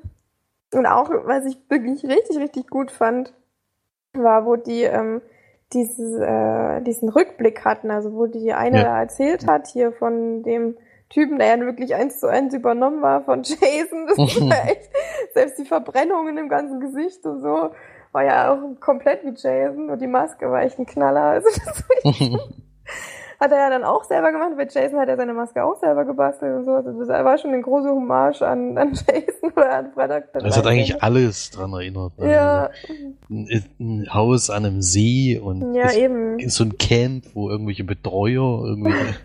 also eigentlich Ja. ist es schon eins zu eins. Ja, und dann erzählt halt eine da so von der Geschichte von dem Metzelmann da sozusagen und dann äh, fließt so das oder kommt so, so wie so, das sieht aus wie als würde vom, von der Decke oben so Wasser runterkommen und das äh, dadurch, dass es so nach unten kommt, ähm, entsteht dann halt ein Schwarz-Weiß-Bild in dem in dem Film und das ist sieht so cool aus, das ist so eine gute Idee. Das habe ich so, das habe ich echt total genossen, das zu sehen. Das war also auch so ganz viele, wo die dann am Ende auch dieses Slow-Mo und so, das ist was ist jetzt los? Das ist überragend, ey. Ja gut, die Szene gibt's halt schon öfters, aber in dem Dings war es halt Ja. wirklich lustig, weil, weil es ja wirklich immer so ist, dass im Horrorfilm immer alle in Zeitlupe laufen und vor allen Dingen immer eigentlich hinfallen. Ja, Ja. Na, und vor allem da dieser epische Kampf am Ende, ey. Das war Ja. ja wohl mal ein übelster Knaller, ey. Das war, das war so geil, wirklich. An diesem, diesem, diesem Himmel da mit den, mit den, keine Ahnung, bis roten Wolken und den bis zum Sturm und Blitzen und dann kämpfen wir da vorne wie so die Bekloppten und dann das Ende war auch total super. Also genau so muss es enden. Das ist richtig Das war cool gewesen. also ja, ich habe zwar schon gewusst, was schon drauf gefreut. Ja. Das ist das Ende ist wirklich toll. Das ist ein Knaller, also man ja, denkt wirklich. erst, es ist ein ganz schlechtes Ende. Mhm. weil man davon ausgeht, dass es das ist, was man kennt, also was man vermutet, und dann kommt aber doch noch mal was. Hm. Na, ich hab, also, also ich hatte es mir schon gedacht, dass es das ist, das Ende, aber dadurch, dass es das wurde, also da, ich hatte es ja auch ein bisschen gehofft, dass es so ist, ähm, habe ich dann auch das wieder richtig gut gefunden. Also für mich war das wirklich, es war eigentlich einer, eine perfekte Komödie für mich. der, das hat halt genau das gemacht, was ich eigentlich in mir erhofft habe und es war einfach ein kompletter Genuss für mich, den zu gucken und ich kann es nur empfehlen, jeder, der, der auch so Klassiker-Horrorfilme und allgemein auch gerne so, so Teenie-Horrorfilme auch guckt, das ist so eine, so eine coole Satire da, das ist wirklich, ja, wirklich richtig, richtig guter Film. Also hat mir so gut, hat mich einfach komplett mitgenommen. Also das ist, das ist schon witzig, dass so ein Film wie The Final Girl mich so begeistert und dann gucke ich in das Stellar und bin halt irgendwie so, so geht's so. Aber The Final Girls kann mich halt irgendwie total begeistern. Das ist schon, schon irgendwie ein bisschen abstrus, aber ja. Ja, doch, also kann ich nur auf jeden Fall empfehlen. Das war wirklich auch der, mit dem ich es geguckt habe, der fand ihn auch sehr gut oder ziemlich gut. Ähm, hat nur gemeint, dass ähm, die äh, die Figuren für ihn zu schlecht gezeichnet waren, sozusagen, also die, die neue modernen Figuren, nicht die in dem alten Horrorfilm, sondern die, die dann in den Horrorfilm kommen, dass die halt auch zu klischeehaft oder zu stupide waren. Kann ich auch irgendwo empfehlen, aber ich, das hat halt zu dem Film gehört. Das musste halt irgendwie so sein, fand ich. Und hm. ja, es war wirklich, es war super. Toller Film auf jeden Fall, toller Film. Ja, Hat zwar nicht so eine wahnsinnig hohe Punktzahl gegeben, aber äh, trotzdem fand ich den, also eigentlich schon zu niedrig bewertet von mir, ehrlich gesagt.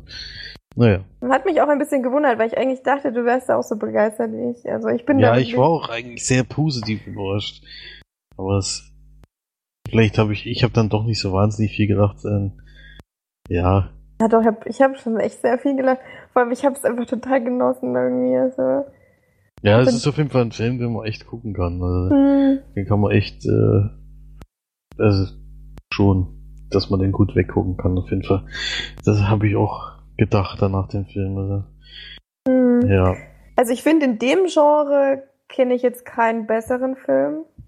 Also das ist ja jetzt hier so Horrorkomödie. Also ich meine, ja, mit was kann man das denn vergleichen? Also Tucker and Dale vs. Evil ist schon ähnlich, aber die haben nicht so, die sind nicht so innovativ, die haben nicht so viele coole Ideen gehabt, die Final Girls. Also klar, Tucker and Dale ist grandios, kann man nicht abstreiten. Aber The Final Girls Das ist halt wieder ein, eigentlich schon wieder ein anderes Genre, Horrorkomödie. Mm. Es ist zwar Horrorkomödie, aber irgendwie ist es dann ein anderes Thema. Dabei. Hm? Und das war echt, ja, es war so lustig, auch diese, diese Truller, die sich da die ganze Zeit ausziehen will. Das ist halt wirklich so, die will sich halt wirklich die ganze Zeit, und sie, freut sich so darauf, dass sie dann, dann irgendwann darf. das ist so geil. freut sich die ganze Zeit drauf, dass ich endlich ausziehen darf. Ja. Wann darf das, ich? Wann darf ich? Und so, nein, ich mach das, ich mach das. Und freut sich übelst. ich mach das aber jetzt, nein. Das ist wirklich super gut. Gut ist auch, dass halt mal dieses Szenario, dass äh, die Leute wissen, dass jemand da ist und das und eigentlich von Anfang an ja. wissen. Ja, ja. Das ist echt, echt mal eine schöne Ausgangssituation für den Film. Mhm. Also wirklich kann ich nur empfehlen. Ich gebe da auch 8,5 von 10 Leinwandperlen. Ich bin da sehr, äh, sehr, sehr geflasht irgendwie. Ich hatte dann auch echt relativ wenig Erwartungen durch deine Bewertung und dann war ich halt noch umso mehr äh, davon angetan. Ja, vielleicht ist es auch, also. wenn man irgendwie zusammenguckt, dann noch ein bisschen anders. Weiß nicht. Wenn ich mit mhm. dir zusammengeguckt hätte, hätte ich wahrscheinlich auch höher bewertet. ja, also doch eine große Empfehlung. Ja. Der Todd Strauß Schulzen heißt der. Keine Ahnung, was das für, ein, für eine. Warte, kann ich mal gucken. Ja, Amerikaner, aber das ist echt ein lustiger Name. Der hat jetzt äh, nicht so wirkliche äh, Knaller sonst gemacht. Noch Harold und Kuma. Alle Jahre wieder. Der ist anscheinend mit Barney. Mit äh, Patrick, äh, ja, Neil Patrick Harris. Ähm, und sonst hat er aber eher so, so Serien und so gemacht. Und dann halt jetzt The Final Girls. Also. Doch, hat er super gemacht, hat viele Ideen gehabt und die wirklich grandios umgesetzt sind. Der hat das, der war, hat das richtig gut gemacht, doch. Eine große ja. Empfehlung von mir für Leute, die. eine große Überraschung nur gesehen, weil es den in einem Wochenendangebot bei, bei Amazon gab für 99 Cent. Sonst ich, ich habe den Film vorher noch nie was davon gehört. Ich, doch, ich hatten, die hatten den, glaube ich, bei äh, Kino Plus besprochen, bei der Jahresrückblicks-Folge. Und da hatten die dann auch schon gesagt, dass das ein richtig guter Film war. Und ja. Ja, also doch, Flori gucken die auf jeden Fall an, der wird dir auch gefallen. Ja, Dann mache ich auch nach der Kritiken. Müssen wir da mal reinschauen. Mach das mal. Auf jeden Fall. Der kommt, ist bestimmt auch bei Streaming-Service bald verfügbar, würde ich mal behaupten. Ja. Ja, wenn er jetzt schon in so einer Aktion bei Amazon drin war, dann wird es nicht mehr lang dauern. Denke ich Ja. auch. Gut, äh, Felix, du wolltest noch den wahrscheinlich unfassbar grandiosen Film Transporter, den neuen, besprechen. Refueled, oder wie das dann auch wieder ausgesprochen wird. Die Fortsetzung von der eigentlichen beendeten Tri Trilogie, Trilogie mit Jason Statham in der Hauptrolle damals, äh, wird jetzt neu gestartet mit neuem Hauptcharakter und einem Getränk im Hintergrund, was sich Marge wahrscheinlich gerade eingießt. Und jedenfalls, Oh Mann!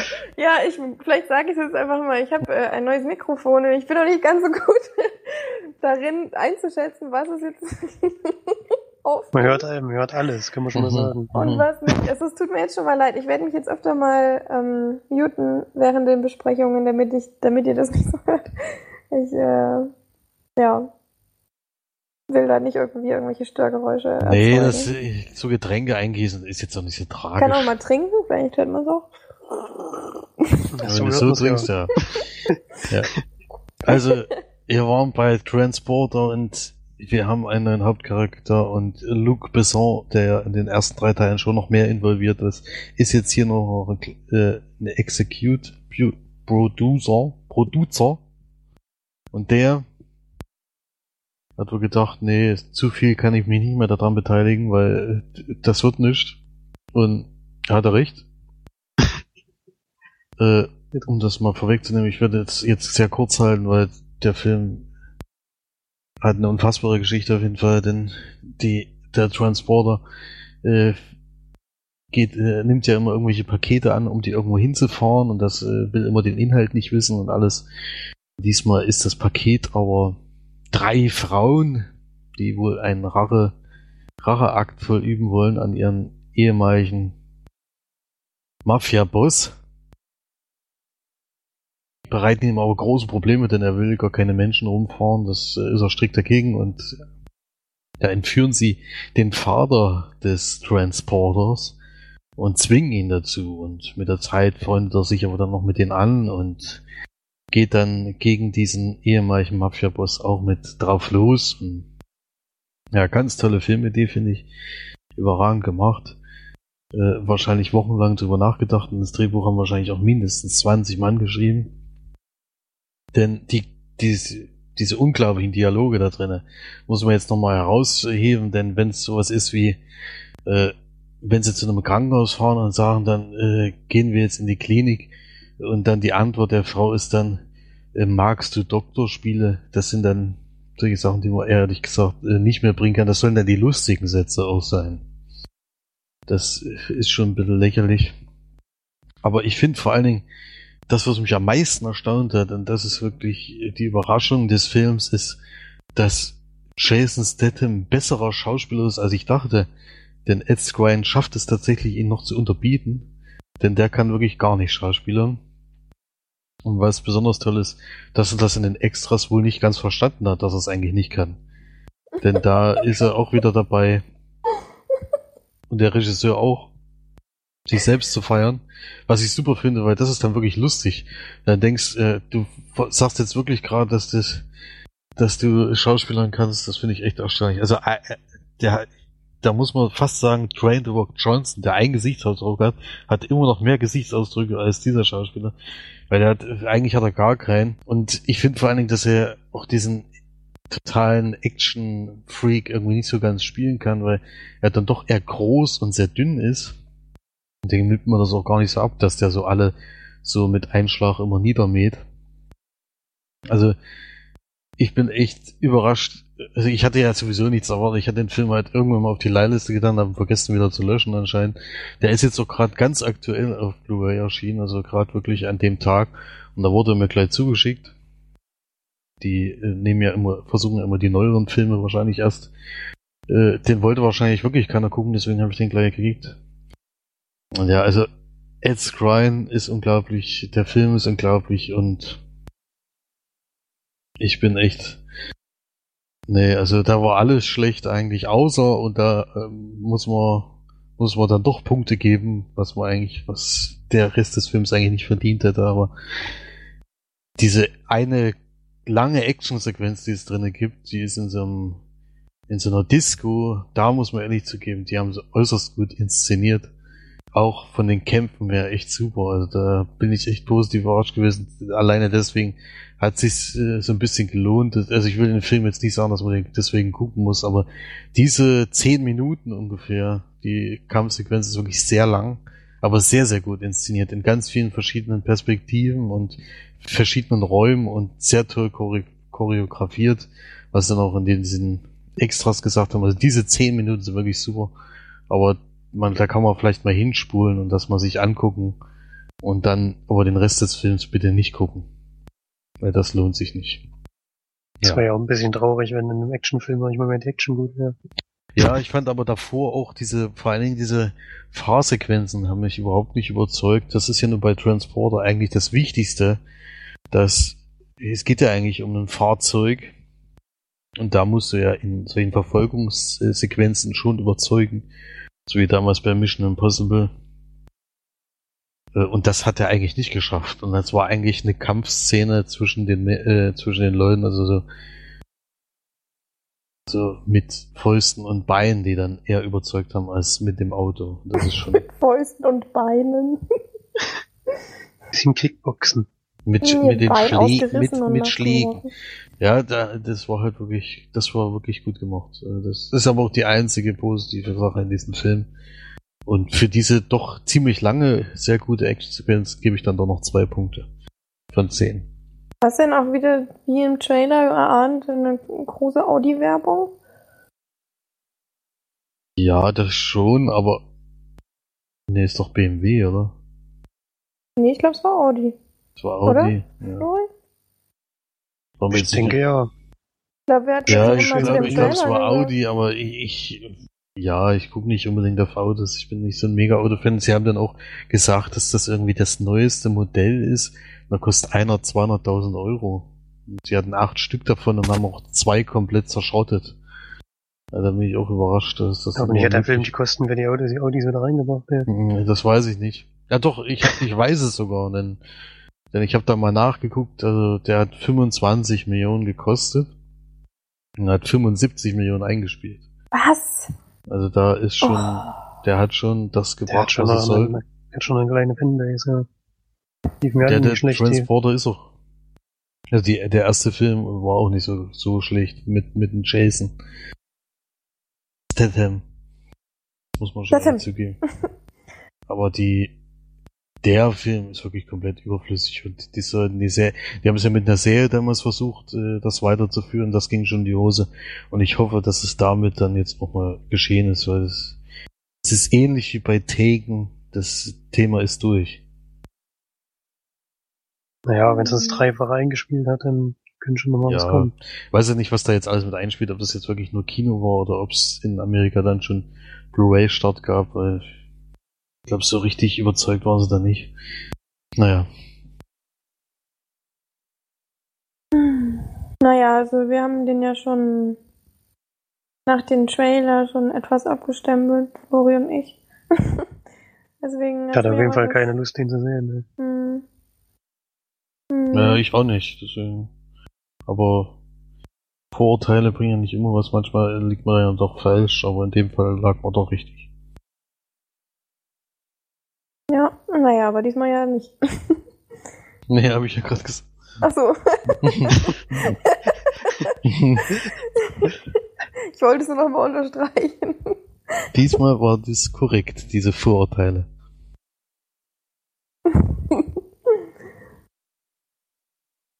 Ja, dann äh, eben noch erwähnt von Felix, kommen wir zu, zu einem anderen Actionknaller, den ich aber gesehen habe.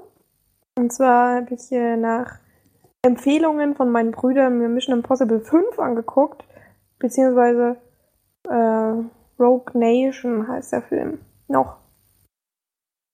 Ähm, ja, was soll man zu Mission Impossible noch groß sagen? Diesmal ist es eben so, dass Tom Cruise und seine IMF-Gang ähm, äh, ja nach einem doch eher missglückten Missionsauftrag äh, ja, dann wird diese IMF eben aufgelöst, beziehungsweise nicht mehr geduldet. Und Ethan Hunt taucht dann ab in den Untergrund und versucht dann von da aus äh, seine Mission, die er da angefangen hatte, äh, zu beenden. Und ich glaube, es ist nicht so wichtig zu sagen, worum es jetzt in dieser Mission geht, oder? Äh, es gibt halt quasi eine Gruppe, das nennt sich ein Syndikat, was quasi das Gegenteil macht von der, ja, von diesem IMF, wo The Impossible Missions Force, äh, wo Ethan Hunt und seine, seine Leute da eben operieren. Ähm, die inszenieren nämlich bestimmte Unfälle und ähm, Morde, sodass äh, Dinge in der Geschichte der Welt passieren, die eben gut für Amerika oder für ja gewisse andere Länder sind, sozusagen, die also eigentlich das Gegenteil machen von dem, was Ethan Hunt macht. Und das versucht er eben aufzuspüren und zu zerstören, dieses Syndikat. Und das dann doch eher aus dem Untergrund raus. Ja, was ähm, das reicht eigentlich, glaube ich, zur, zur Story. Der Film geht äh, zwei Stunden zwölf. Ähm, ist auch wieder von dem Regisseur, der auch äh, gewisse andere, hat er nicht auch Mission, andere Mission Impossible mitgemacht? Welcher Regisseur ist es denn? Ich glaube, die vier hat er Christopher McCary heißt der. Ich glaube, die vier hat er auch gemacht, aber bin mir jetzt nicht sicher. Ich dachte, Mission Impossible hat immer neun. Ja, genau, nee, das, der hat, glaube ich, keinen anderen gemacht. Mission Impossible, Ja, aber Mission der hat, hat immer der hat ähm, viele Filme mit Tom Cruise gemacht, wie Jack Reacher zum Beispiel, Edge of Tomorrow hat er gemacht. Ähm, dann hat er noch The Truth gemacht. War ja nicht so dolle. Ja, Aber die anderen beiden sind nicht schlecht, finde ich. ja, Also Edge of Tomorrow ist ziemlich gut. das stimmt. Jack Reacher war eigentlich auch War okay. guter. Thriller. Ja, ich hatte ja schon mal gesagt, dass äh, ich eigentlich nicht mehr so Lust habe auf Tom Cruise. Das ist mir in dem Film auch wieder aufgefallen. Der ist mir ein bisschen überdrüssig mittlerweile. Aber es, also es ging trotzdem. Ich konnte ihn mir angucken. Man merkt halt einfach, dass er jetzt mittlerweile schon doch ziemlich alt ist. Man sieht es ihm auch teilweise echt an. Und wird aber, das wird aber im Film auch so thematisiert, finde ich. Das fand ich auch so gut. Dass er Mm, jetzt, dass er jetzt auch langsam anfangen, sich, und auch er selber machen sie langsam über ihn lustig. Er ja, das dieses ist ja allgemein das, was äh, so gut ist an Mission Impossible, dass sie sich halt selbst nicht so über die Maßen ernst nehmen. Also gerade weil halt Simon Peck auch mitspielt, der glücklicherweise, was mir echt total positiv aufgefallen ist, dass der so viel Screentime hat in dem Film, dass der wirklich eigentlich schon eine ziemlich große äh, Hauptrolle, äh, Nebenrolle hat, ziemlich große Hauptrolle, eine ziemlich große Nebenrolle hat, äh, eigentlich die größte. Neben den anderen halt, weil er eigentlich wirklich am meisten gezeigt und am meisten spielt. Ja, bis auf die Frau vielleicht noch. Naja, ich fand trotzdem, er hatte mehr auch zu sagen. Die ist ja eigentlich immer nur da und sieht gut aus und macht irgendwas. Wirklich viel reden tut's nicht. Äh, obwohl sie eigentlich wirklich, also man muss ja mal sagen, das ist kein gutes, was wie Handgirl? nicht Bondgirl, und Handgirl. Girl meinst du? Handgirl. Ähm, die war irgendwie war sehr durchschnittlich, fand ich, und nicht wirklich herausstechend. Vom Aussehen her meinst du? Oder Ja, ja. Ja, aber sie ist halt sehr, sehr tough und auch ein, ja. Okay. die sieben war ja relativ ebenbürtig, würde ich mal sagen. Ja, kann schon sein. Also ich fand sie aber irgendwie. Ja, es ist halt die Quotenfrau in dem Film. Und da würde ich, glaub, da wieder, da würde ich, da würde ich diesmal widersprechen. Echt? Nee. Ich finde die relativ wichtig für den Film. Ich finde die Frauenrolle zum ersten Mal gut in Mission Impossible. Das war ja bisher eigentlich immer nur die gut aussehende, die durchs Bild läuft und ganz schwache Sp- Sprüche bringt. Äh, Wenn man den vierten oder dritten Teil da sieht, das sind die Frauenrollen eher unwichtig. Und hier ist zum ersten Mal, dass er wirklich mal auch mithalten Ja, konnte. Vor allen Dingen ihm Paroli bieten konnte. Anderen, anderen Film, Mission Impossible Film auf jeden Fall. Aber ich finde halt allgemein, es muss halt eigentlich keine Frau sein und man merkt halt, es ist halt besetzt worden als Frau, damit halt noch irgendwie was fürs Auge vor allem da ist und so. Das meine ich damit mit der Quotenfrau. Also es hätte genauso gut auch ein Mann sein können. Es ist halt so diese Quotenfrau halt. finde ich. Ja, aber egal, weiter zum, zum Text. Ähm, wie gesagt, mir hat es sehr gut gefallen, dass Simon Peck da sehr viel äh, von sich zeigen konnte. Und ich m, bin allgemein von dem Film eigentlich recht positiv gestimmt. Also es war jetzt nicht der absolute beste Film aller Zeiten. Das hat ja auch keiner behauptet. Nee, auch nicht der beste Mission Impossible Teil. Also da finde ich schon ähm, vorherige besser. Und der geht mir auch viel zu lang. Also ich habe teilweise wirklich ähm, viel, ja, so ähm, Längen gemerkt. Also da, vor allem es war halt auch schon relativ spät, als ich ihn geguckt habe. Ich war etwas müde und da war er dann teilweise doch etwas einschläfernd. Und Das würde ich ihr mich mal, ich gerne mal wissen, an welchen Stellen, weil ich den nämlich extrem Ja. Action. Es Action geht aber nicht fand. nur zwei Stunden lang nur Action. Das ist ja auch Nee, gut. das nicht, aber Dann äh, vor allem im zweiten Teil des Films ist halt passiert eigentlich sehr, sehr wenig. Also da passiert nicht mehr wirklich viel. Ähm, dann war ja auch, wurde ja viel diese ähm, Motorradverfolgungsjagd immer gelobt, auch von euch und von allen anderen irgendwie auch. Und da finde ich es halt zum Beispiel schade, dass ich das nicht im Kino erlebt habe, weil jetzt so auf dem Fernseher war es halt, ja, es war halt eine Verfolgungsjagd. Aber es kam jetzt nicht so, so wahnsinnig toll rüber. Es war allgemein, also war nicht die ganze Action in dem Film war sehr gut. Also schon am Anfang diese Szene mit dem Flugzeug, die man auch ähm, im Trailer sieht, das ist ja schon, schon richtig gut gemacht und äh, auch so ähm, ja, die, eigentlich überall jegliche Action in dem Film ist wirklich cool, auch wo er da taucht und wo, wo sie dann, ja, wo er da kämpft über dem, über der Oper und so, das ist alles schon richtig cool und auch teilweise wirklich sehr lustig gemacht. Also Tom Cruise nimmt sich da irgendwie selbst auch nicht mehr so ernst und das finde ich richtig gut.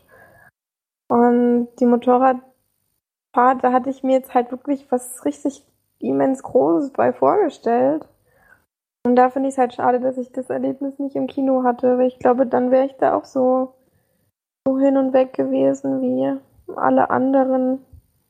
Weil sowas Wolltest ja jetzt- Nee, ich, wie gesagt, mh, ich bin auch nicht so ein wirklicher großer Fan davon.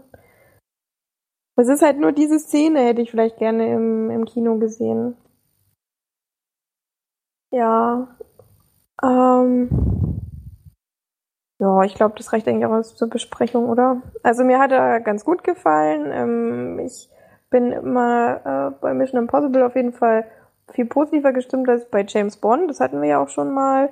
Und äh, ich finde auch, dass es von, vom Drehbuch her, zumindest von den Dialogen her, äh, immer besser wird. Je, ja, je neuer der Film, desto besser werden die Dialoge, finde ich. Und ähm, ich bin da so bei sechs bis sieben von zehn Leinwandperlen. War schon okay, kann man sich mal angucken. Ist auf jeden Fall jetzt nichts, äh, was mich stört, dass ich es geschaut habe. Hm, gut. wir waren, glaube ich, beide bei neun, wenn ich es richtig weiß. Ja. Also toller Mhm. Film. Ganz, ganz toller Film. Hm. Okay, dann kommen wir jetzt zu einem Teil, weil wir jetzt die Filme alle abgeschlossen haben, auf die ich mich schon sehr freue.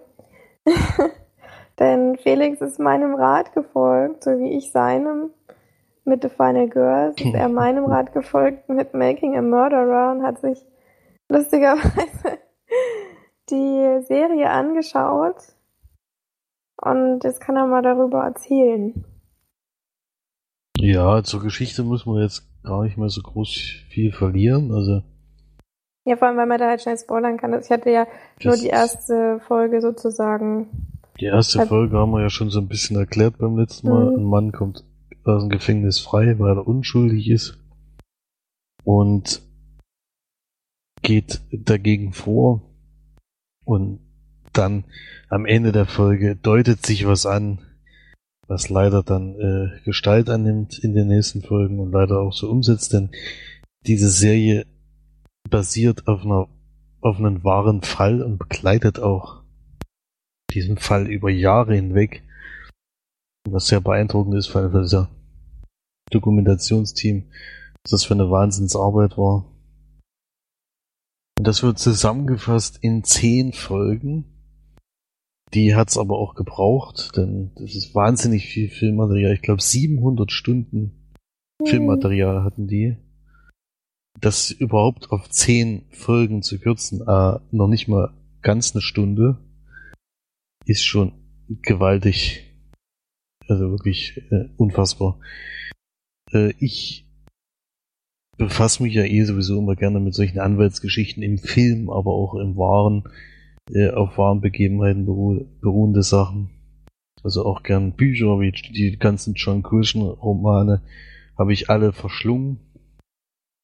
Und klar ist da viel immer erfunden, aber in dem Fall war es das eben mal nicht. Und da sieht man, dass die ganzen John Grisham-Romane nicht alle völlig Hanebüchen sind. Man glaubt ja immer manchmal gar nicht, was da alles drin steht.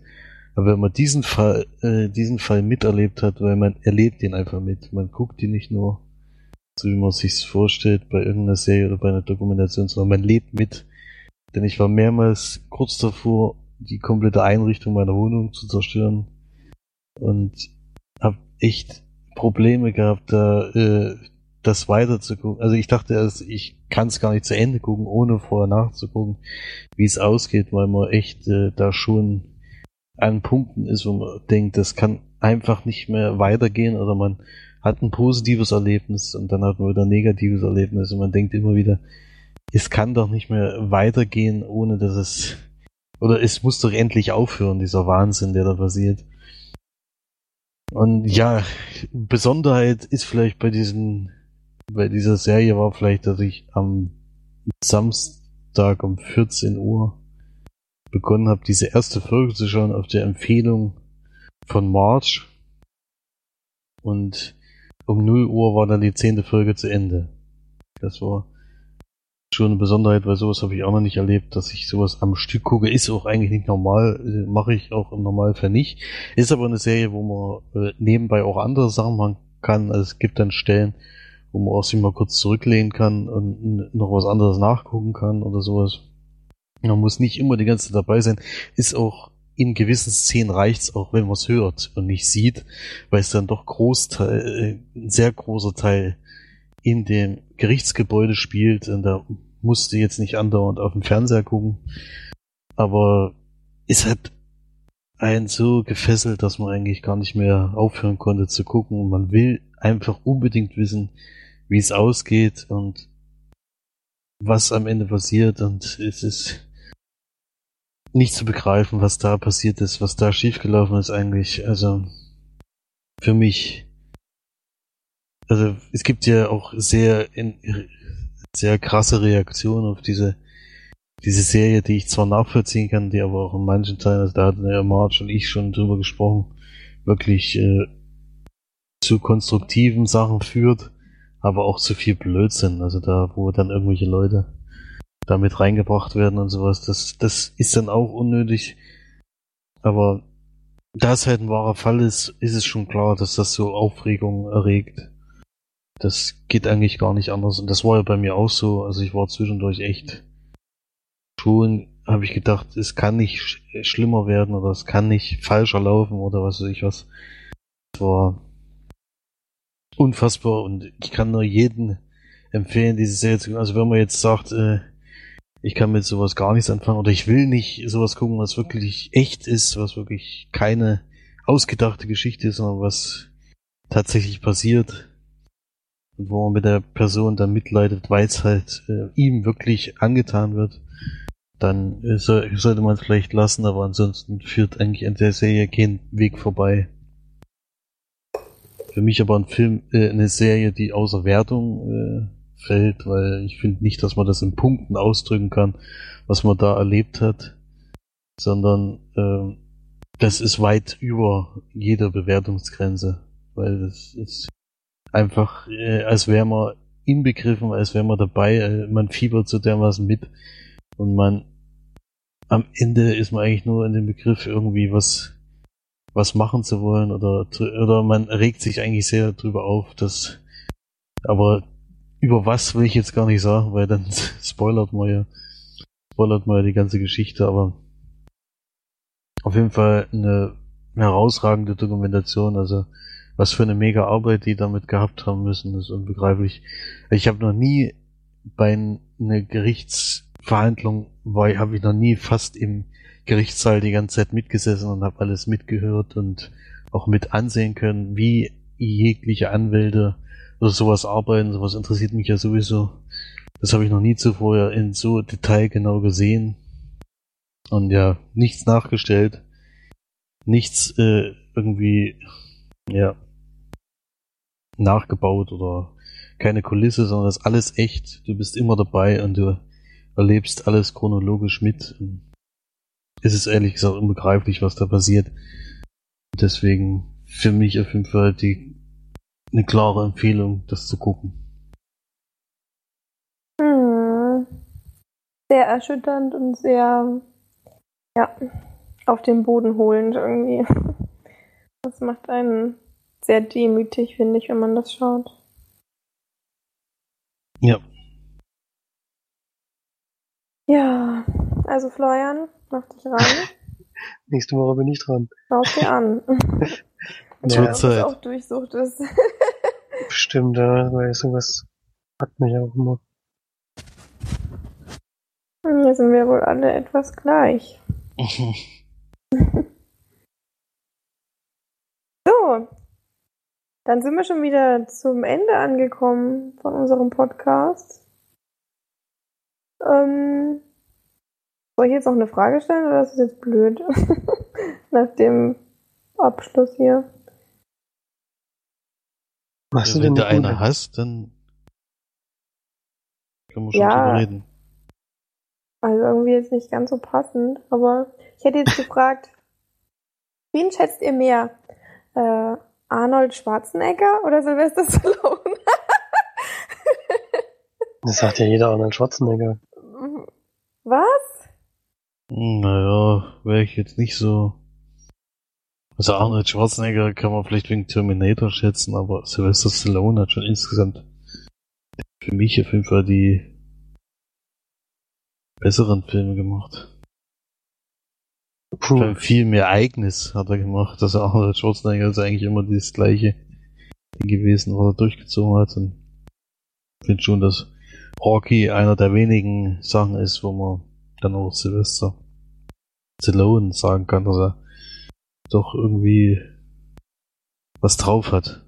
Vor allem, weil er da auch viel mit, mit Regie gemacht hat und sowas. ich mag halt die Terminator-Filme so gerne, bei den ersten zwei.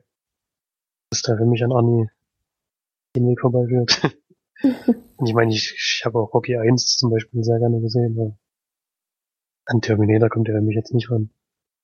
Nee, aber ich mach- meine von der Der Schauspielleistung ja meinst du? Menge? Schauspielleistung und vor allen Dingen, dass er auch selber viel anpackt. Also klar, es sind jetzt die Expendables vielleicht nicht so der größte Knaller überhaupt, aber er versucht es ja wenigstens auch selbst. Und Arnie, der kommt halt rein und macht einen Spruch und dann nimmt er wieder seine Gatling an und haut rein. Das ist dann doch inzwischen ein bisschen abgenutzt vielleicht. Ja, ich bin auch auf jeden Fall bei Sylvester Stallone, weil ich einfach seine Filme viel mehr mag als die von von Anna Schwarzenegger. Und vor allem ist so das, ich meine, es sind beide jetzt nicht Gesichter, die man mögen kann, glaube ich, aber äh, da bin ich doch eher, sympathisiere ich doch eher mit dem Gesicht von Sylvester Stallone als mit dem von Anna Schwarzenegger, weil der halt auch wenigstens ein bisschen spielen kann. Das ist halt bei Ani hat halt immer den gleichen Gesichtsausdruck und ich glaube, der hat auch mittlerweile so viel Botox im Gesicht, dass er gar nicht mehr anders gucken kann als so. Deswegen bin ich da doch auf jeden Fall bei Sylvester Stallone. Solange die One-Liner noch gehen, ist alles gut. Die gehen aber auch bei Sylvester Stallone. Ja, das stimmt. Okay, dann haben wir ja jetzt. Aber dann können wir doch mal an unsere Hörer die Frage richten. Das ist ja wirklich leicht zu beantworten, welchen von beiden. Mögt Mhm. ihr denn lieber? Schreibt in die Kommis. Können wir Zu dem zu, Thema zu unserem noch was Kommentar kommen. ja. Zum Kommentar des Tages. Kommentar der Woche. Denn Revo hat nämlich kommentiert und da habe ich mich sehr gefreut, weil ich den ja auch kenne und äh, schätze. Und ich hoffe, dass wir auch irgendwann mal zusammen einen Film gucken können. Hatten wir uns mal vorgenommen. Und wir haben uns wirklich gefreut, dass du so auch so ausführlich geschrieben hast. Das ist ein sehr vorbildlicher Kommentar. Da können sich mal alle eine Scheibe von abschneiden. haben wir uns wirklich gefreut. Bitte mehr davon. Genau, bitte mehr davon. Und äh, ich hoffe, du hast ja jetzt die erste Folge gehört. Ich hoffe, dir hat es so gefallen, dass du dran bleibst und dass du uns auch gerne mal ein bisschen Kritik schreiben kannst. Und wir interessieren uns auch sehr, was du oder auch was die anderen Hörer eben alle, ähm, wie zum Beispiel du hast ja über die Serie Fear the Walking Dead noch geschrieben und äh, die Kritiken oder ja die die, wie sagt man denn, wie es den Leuten halt gefallen hat, das interessiert uns auch sehr. Da könnt ihr auch gerne immer dazu schreiben. Und ja, das war sehr interessant zu lesen. Ich hoffe, äh, du bleibst dran und du kannst dir auch mir mal schreiben oder dich mal melden, wenn ähm, du persönlich auch irgendwelche Anliegen hast. Da bin ich gerne da. Für dich und auch für alle anderen. Und dann würde ich sagen, war es das jetzt zum Podcast. Wir haben ja wieder schön durchgezogen. Ich hoffe, diesmal war nicht ganz so lang.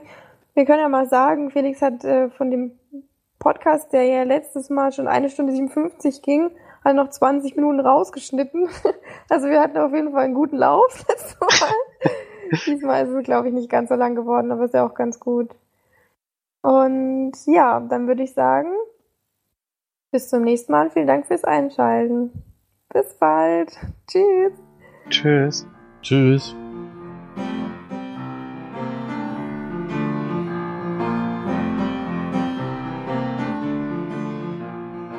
Ähm, also hier ein ähm, guten Abend. Das wäre jetzt eine geile Stadt gewesen. Hallo, ähm, äh,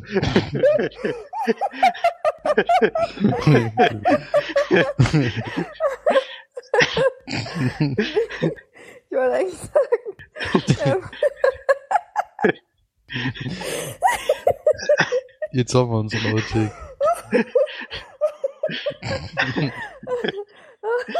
Mané.